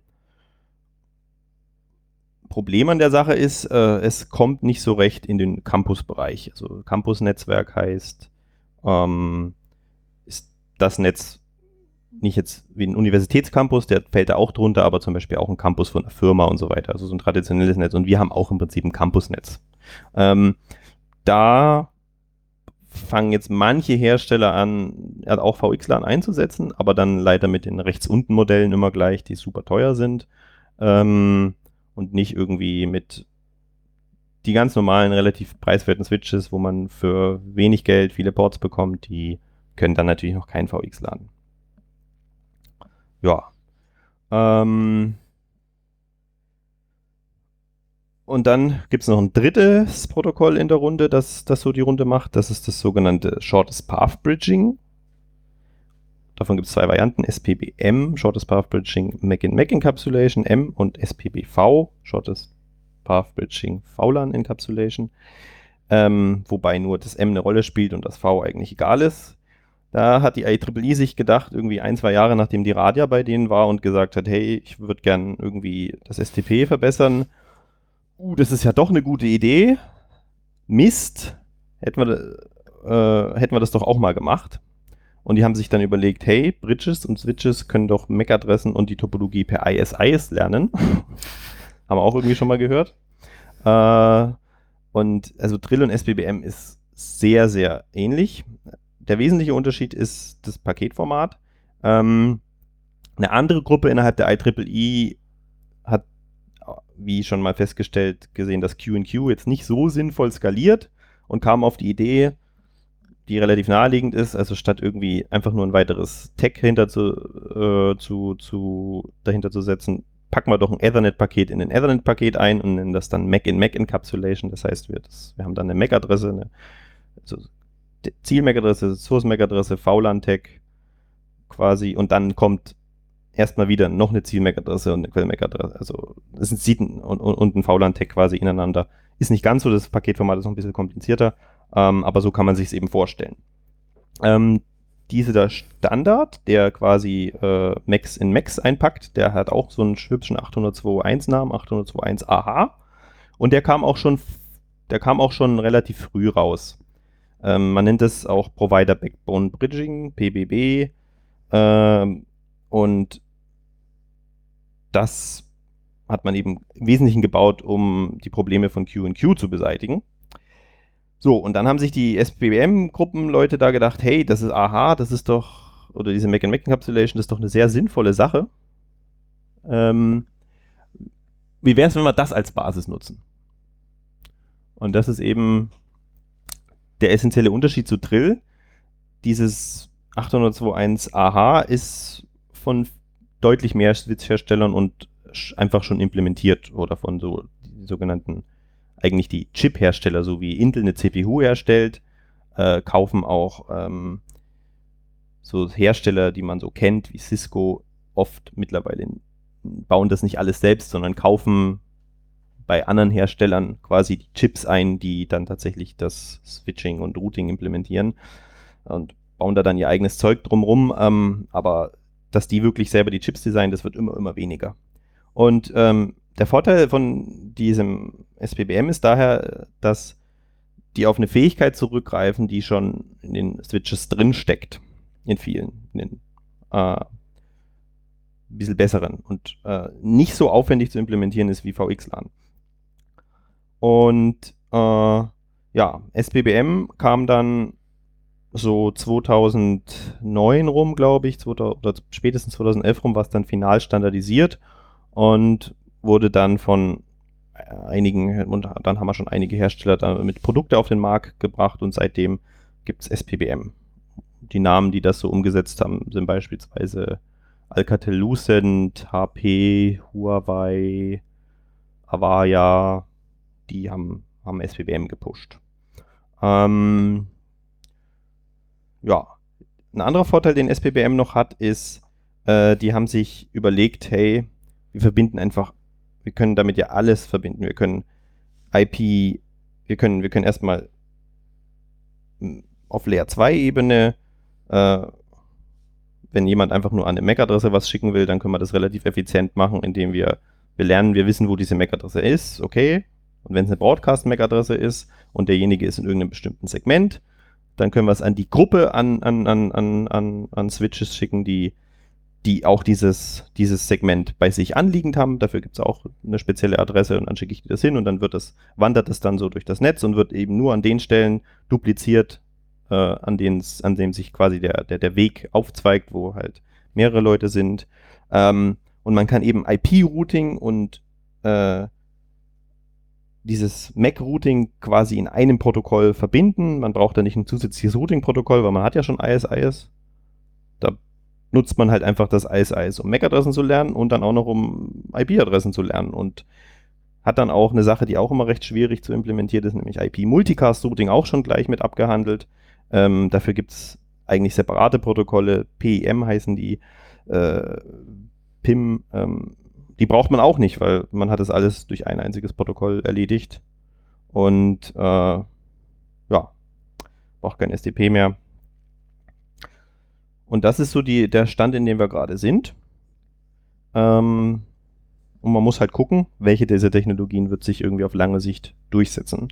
Äh, wie gesagt, bei Trill sieht es so aus, als würde das ziemlich sicher sterben, weil die Hersteller, die es pushen, nicht mehr drauf setzen. VXLAN wird auf jeden Fall das neue Thema in der Netzwerkwelt sein, auf, auf längere Sicht. Und SPBM ist auch ein sehr interessanter Punkt. Ähm, es scheint eher in dem Access-Bereich sich durchzusetzen und eher auf Geräten zu implementiert zu werden, die ein bisschen, die ein bisschen preiswerter sind. Ähm, ja, VXLAN ist eben, VXLAN ist ein bisschen flexibler, weil VXLAN braucht ein IP-Netz als Unterboden und das heißt, man kann VXLAN über das ganze Internet machen, wenn man will. Quer fällt ein, weil solange man eine IP-Verbindung hat, reicht das. Ähm, SPBM basiert noch auf Ethernet, das heißt, man, es ist lokal beschränkt und man würde damit nicht irgendwie Kontinente umspannende Netze bauen, äh, was man mit VXLAN machen könnte. Genau, aber die äh, die Sinnvolligkeit, äh, die, die, ob es sinnvoll ist, die Sinnhaftigkeit, Sinnhaftigkeit äh, von, von so riesigen der zwei Domänen sei mal dahingestellt, aber mit VXLAN kann man die halt eben sehr einfach realisieren. Andererseits ist VXLAN dann wieder ein bisschen komplizierter, weil man zwei Routing-Protokolle braucht. Man braucht ein Routing-Protokoll, um damit erstmal sich im Netz unten drunter die IP-Adressen finden und dann muss man noch zum Beispiel dieses BGP-basierte VXLAN oben draufsetzen. Das hat übrigens auch einen Namen, den ich vergessen habe zu sagen. Das nennt sich EVPN, Ethernet VPN, also BGP, Ethernet VPN. Ähm, äh, eigentlich ganz voll B BGP, VXLAN EVPN, weil es gibt noch BGP MPLS EVPN. Ähm, oh mein Gott. genau, da gehen wir jetzt aber nicht äh, runter. Ähm, Wer noch nicht genug hat, kann es googeln. genau. Aber den grundsätzlichen Trend kann man auf jeden Fall äh, so zusammenfassen, die Leute verbinden Layer 2 und Layer 3 und sagen sich, hey, warum routen wir nicht die MAC-Adressen? Ja, und das wird ziemlich sicher auch das sein, wo es bei uns irgendwo hinlaufen wird. Welche der Technologien genau, wird sich dann in der nächsten Zeit irgendwie zeigen müssen. Ja, ich glaube, wir könnten jetzt ein bisschen genauer einsteigen, warum das für uns eine gute Idee ist und so weiter. Also nochmal kurz erstmal, zu, zum Anfangsproblem. Unser anderes Problem war, dass wir ja irgendwie nur 4090 VLANs maximal produzieren können mit unserer aktuellen Aufstellung. Habe ich das richtig verstanden? Das ist mit ein Problem. Problem da ja. kann man, da, da kann man zwei Sachen dazu sagen. Naja, wir 4094 global eindeutige VLANs. Okay. Wer kennt natürlich den, den Zwischenweg, sagen, okay, dann gibt es halt VLAN-Bereiche und dann ist der eine Bereich, da, ist das, das da eindeutig und der andere Bereich, da ist das da eindeutig und die sind voneinander abgekapselt. Da gibt es keine Verbindung dazwischen, die jetzt auf Ethernet basiert, wo man irgendwie diese Eindeutigkeit bräuchte. Ja, aber hat natürlich den, den Nachteil, dass man dieses eine VLAN aus dem einen Bereich nicht in dem anderen Bereich anbieten kann. Abgesehen davon erhöht es natürlich auch massiv die Komplexität, wenn man sich immer überlegen muss, in welchem Kontext ist jetzt was. Cool, genau. funktioniert das jetzt? Und das ist halt auch ein Hintergrund, den wir immer im Auge behalten sollten dass wir unser Netz nicht zu komplex aufbauen. Weil wir sind einfache ja Wartbarkeit. Freiwillige, die das ja. in ihrer Freizeit machen und genau. man will ja auch neue vielleicht irgendwann mal einarbeiten können. Na genau, das kommt halt dann dazu und das dauert halt auch, je komplizierter der Technik-Stack wird, desto länger Und man glaubt natürlich. auch nicht, wie hilfreich das ist, wenn man irgendwie eine VLAN-Nummer irgendwo liest und dann kann ich die irgendwo eingeben oder in eine Datenbank gucken und dann sehe ich, ah, das ist das VLAN. Und wenn das halt wieder nicht eindeutig ist, dann muss ich wieder überlegen, ah, okay, das ist ja ein VLAN Nummer 100 aus Bereich Nummer bla und ja, das Hier hast du zehn Ergebnisse. Such dir dein richtiges raus. Hm. Naja, lieber nicht. Dann ist mit dem SPBM hat man dieses Problem dann nicht mehr, wenn man dann. Ich glaube, das habe ich nicht gesagt. Das SPBM nutzt äh, sogenannte ISITs. Ist lustig, dass diese alle immer eine eigene. Im Prinzip ist es, ist es auch wieder eine Nummer, ist wie bei VXLAN 24 Bit lang. Das heißt auch wieder 16 Millionen verschiedene Sachen. Und ja, da muss man halt immer gucken. Die haben halt bewusst auch unterschiedliche Namen dafür gewendet, damit man die nicht vermischt. Also VLANs gibt es 4094, ISITs gibt es 16 Millionen, VXLAN, v, VNITs gibt es auch 16 Millionen. Wie das bei Trill heißt, weiß ich leider nicht genau. Die haben da auch einen Namen für. Da waren es am Anfang 4096, das haben sie dann erweitert mit so einer Extension, damit sie auch äh, im auch Konkurrenten SPBM quasi äh, ja. Das können aber auch nicht wieder alle Hersteller, also das- das dann wieder. Mal auch wieder gucken. kommt ja noch hinzu, dass Drill sowieso kein Hersteller eigentlich kann. Ich glaube, HP hat, die, hat eine standardkonforme Drill-Implementierung. Die nennen es auch Drill. Das nützt halt nicht so Aber- viel, wenn sie der einzige standardkonforme Hersteller sind. Genau. Falls dem wirklich so ist, das würde ich jetzt. Naja, müssen wir mal nachgucken. Also, was uns das jetzt hilft, ist konkret eine so eine Technologie. Wir haben eindeutige Nummern. Wir können, äh, wir müssen uns keine Gedanken um Spanning Tree machen, sondern können die Geräte einfach verbinden, so wie es die logische Verkabelung hergibt und wie wir halt Redundanz erzeugen. Und ja, ist wie bei IP äh, im Internet, da macht sich auch keiner Gedanken, ob das jetzt genau ein Baum ist oder nicht, sondern man schließt halt so, man schließt schon sinnvoll an, wo man halt mehr Bandbreite braucht und nicht komplett irgendwie random, aber im Prinzip kann man es relativ chaotisch machen und das Internet ist ja auch ja, einfach ein, ein lose zusammenhängendes Netz, ein Mesh und ja, das kann man eben mit diesen Technologien auch bauen. Ähm, wir haben das Problem oder den, den, den, den, den, den, den Fall, dass wir äh, jetzt ein Netz pro Person haben wollen. Und dieses Netz ist in der Regel, wie auch jetzt, oder sinnvollerweise genau da verortet, wo derjenige lebt, wo seine Heimat, sein, seine Wohnung eben ist. Ähm, da routet man das idealerweise auch, weil da ist er am meisten, da sind die meisten seiner Geräte, ist sinnvoll. Ähm, hat für uns die Herausforderung, wir müssen jetzt deutlich mehr Geräte haben, die routen können. Oder wir stellen uns irgendwie dicke Boxen hin, die besonders viel routen können für alle. Ja, hat aber wieder den Nachteil, dass die sehr teuer sind und wenn die dann ausfallen, naja, dann geht halt gleich für ganz viele was nicht. Je weiter man dieses IP-Netz nach außen bringt, desto geringer ist die Ausfalldomäne. Erfahrene Netzwerkingenieure sagen immer, da wo dein Layer 2 endet, das ist der Punkt, an dem du dir Angst machen oder ist da wo da wo der Layer 2 Abschluss ist das, was kaputt gehen kann. Da wo Spanning Tree ist. Und wir haben das auch schon erfahren. Spanning Tree ist schön, wenn es das tut, was es soll, aber es tut auch manchmal Dinge, wo man nicht intuitiv draufkommt, ah, okay, stimmt, deshalb geht es jetzt gerade nicht und zieht dir im Zweifelsfall halt eben große Teile deines Netzes kaputt. Also deine Ausfallzone ist deine STP-Zone oft. Ja, leider haben wir das nicht nur erfahren, sondern erfahren das auch noch hin und wieder mal. Und das Ja. ist dann sehr, Ja. äh, auch einer der Gründe, warum wir da sehr gerne umsteigen wollen. Wir haben das auch, auch mittlerweile besser gelernt, natürlich mit STP umzugehen, auch wenn sich's anhört wie ein sehr einfaches Protokoll, muss man da schon einige Dinge beachten. Aber ja. So, wie gesagt, wir wollen das Layer 3-Netz, das, das geroutete Netz, möglichst nahe an, an, den, an den Nutzer bringen. Weil je näher wir da dran sind, desto schneller können wir IP benutzen quasi.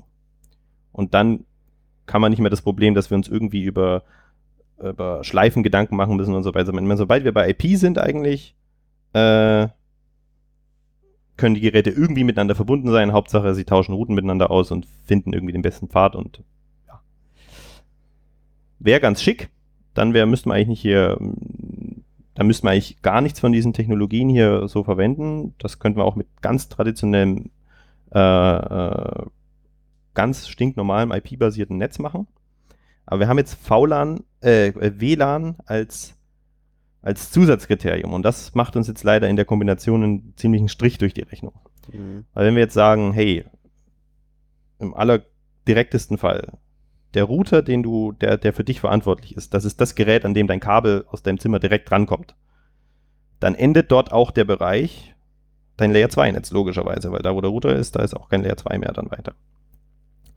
Ähm, wenn du jetzt mit deinem Handy im WLAN bist, dann ist der Access Point, der für dein Zimmer zuständig ist, eventuell nicht an dem Gerät, sondern an einem anderen Gerät, an einem anderen Router dran. Und schon gibt es keine Layer 2 Verbindung mehr zwischen deinem Handy und deinem Zimmer. Und das ist eher doof.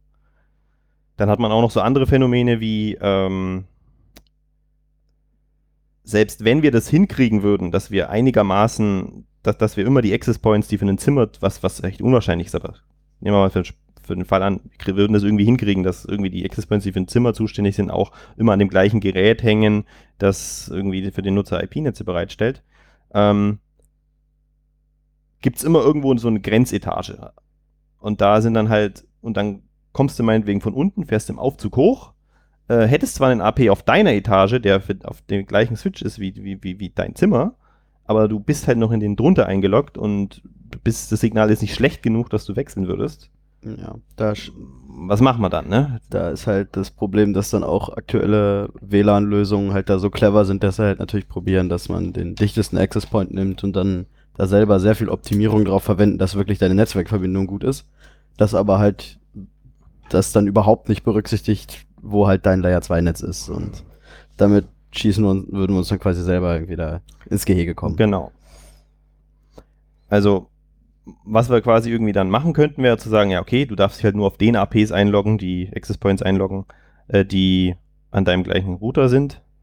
Ja, aber das ist offensichtlich ja eine ist auch irgendwie, das ist das ist eine sehr starke Einschränkung. Ja. Außerdem wollen wir, dass die Leute überall, Genau. überall, äh, Dann kann man ja auch irgendwie selbst im eigenen Wohnheim niemanden besuchen und dann noch WLAN haben, oder? genau. Wenn er auf der gleichen Etage wohnt, vielleicht schon noch, aber Ja, das ist okay. halt so. die eine Idee, die wir dann mal die eine Idee, die wir dann mal diskutiert hatten, da gibt es halt zwei Arten von WLAN. Dann gibt es das Mhm. WLAN, das du hast, wenn du zu Hause bist, da bist du in deinem Netz. Und das WLAN, das du hast, wenn du roamst, also woanders bist. Ja. Und in dem einen siehst du halt deine eigenen Geräte und in dem anderen nicht. Das ist so eine Fallback-Lösung, aber da sind wir wieder beim Kom Punkt Komplexität. Das treibt das Ganze halt massiv hoch. Je komplexer das wird, desto schwieriger ist das, das irgendwie zu warten, das zu betreiben und das auch neuen Leuten zu erklären. Also, wenn wir das vermeiden können, lieber nicht. Vielleicht ist es ja auch ganz nützlich, wenn man schon, wenn man seinen Drucker kennt und der weiß, er braucht eh wieder eine Stunde, bis er bereit ist zu drucken, dass man schon mal im Bus auf dem Weg nach Hause anfangen kann. Ich bin gerade an einem Wohnheim vorbeigefahren. Ich drucke jetzt. ja, warum nicht? Also die Mindestlösung, die wir schaffen müssen, wäre eigentlich, dass wir die, die, die, die VLANs innerhalb so einer Layer, also so einer WLAN-Roaming-Zone, sagen wir mal, das ist mindestens das Gebäude, in dem du lebst, eindeutig machen. Also da muss, egal an welchem Access Point, der in deinem Haus hängt, da muss dein VLAN ankommen können. Das Von- ist die Minimallösung, ja. Das muss gehen. Ansonsten muss gehen. ist die Lösung Mist. Dann brauchen wir auch nicht viel Geld in Access Points zu investieren, wenn das nicht funktioniert. Und dann sind irgendwelche Geräte, die noch in dem Haus sind, auch als Router zuständig und dann äh, so. Und idealerweise sind das die gleichen Geräte, weil wir wollen ja nicht unbedingt äh, ein Geräte als Router kaufen und ein Geräte als Switch kaufen und die dann irgendwie noch äh, als separate Welten aneinander schließen, haben wir mehr Geräte, müssen wieder mehr Geld ausgeben. Idealerweise können manche von denen quasi routen und der Rest kümmert sich um mehr Ports. Sowas in der Art. Und äh, ja, natürlich noch schöner wäre es, wenn man noch flexibler wäre und sogar im Nachbarhaus nebenan oder sonst irgendwo äh, Roaming machen könnte, äh, äh, nicht Roaming machen könnte, sondern wieder in seinem eigenen WLAN-Netz wäre, weil da halt gerade ein Access Point hängt von einem. Ähm, Da wäre es halt notfalls akzeptabel, dass es nicht das gleiche Netz ist, aber da sind wir schon wieder bei dem Komplexitätspunkt. Genau. Und Im Idealfall halt nicht. Deswegen halt eine von den te genannten Technologien, wenn es denn möglich sein sollte. Wir haben manchen Herstellern aber auch tatsächlich äh, ganz schön Kopfzerbrechen bereitet, als wir gesagt haben, hey, wir wollen äh, ganz viele VLANs in unseren Access Points haben, da haben die auch erstmal alle geguckt. Also VLANs und Access Points können schon Hersteller, auch so halbwegs dynamisch, aber die denken sich da halt so irgendwie, ja, da liegt dann halt das Netz von der Abteilung 1 und von der Abteilung 2 an und so weiter und na, dann war es das halt schon.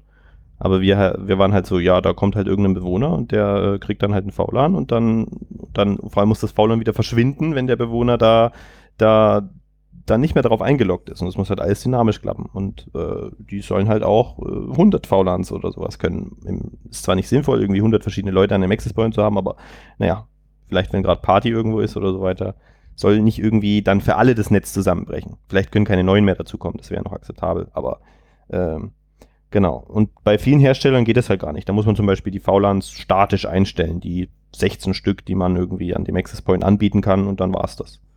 Ja, aber wir haben da eine Lösung gefunden und einen Hersteller gefunden, der das kann. Ähm, und das tut, WLAN-seitig. Jetzt muss irgendwie unser Access-Netz nachziehen und wir müssen irgendwie Routing zum Nutzer bekommen, nah und trotzdem noch Layer 2 Roaming erlauben. Also sind quasi unsere To-Dos noch äh, die, die Access-Hardware und die Access-Software noch fertigzustellen. Genau, ja, also, also hauptsächlich dann die Planung auch, was für Hardware das wird und wie genau wir das machen. Also ganz konkret, die Hardware, die werden wir ausschreiben, die das kann. Ähm, also wir werden, wir werden eine Ausschreibung machen und da Hardware verlangen, die eben diese Anforderungen erfüllt. Das ist dann natürlich viel detaillierter in der Ausschreibung, als man hier jetzt kurz mal in einem Podcast erzählen kann, aber äh, weil man dann auf ganz viele Details achten muss und muss alles immer ganz konkret beschreiben und so weiter. Aber ja, ja. das ist unser grob umrandetes Ziel, das dann quasi in der Präambel dieser Ausschreibung stehen würde oder so oder im Anschreiben. Das wollen wir tun. Okay. Ja.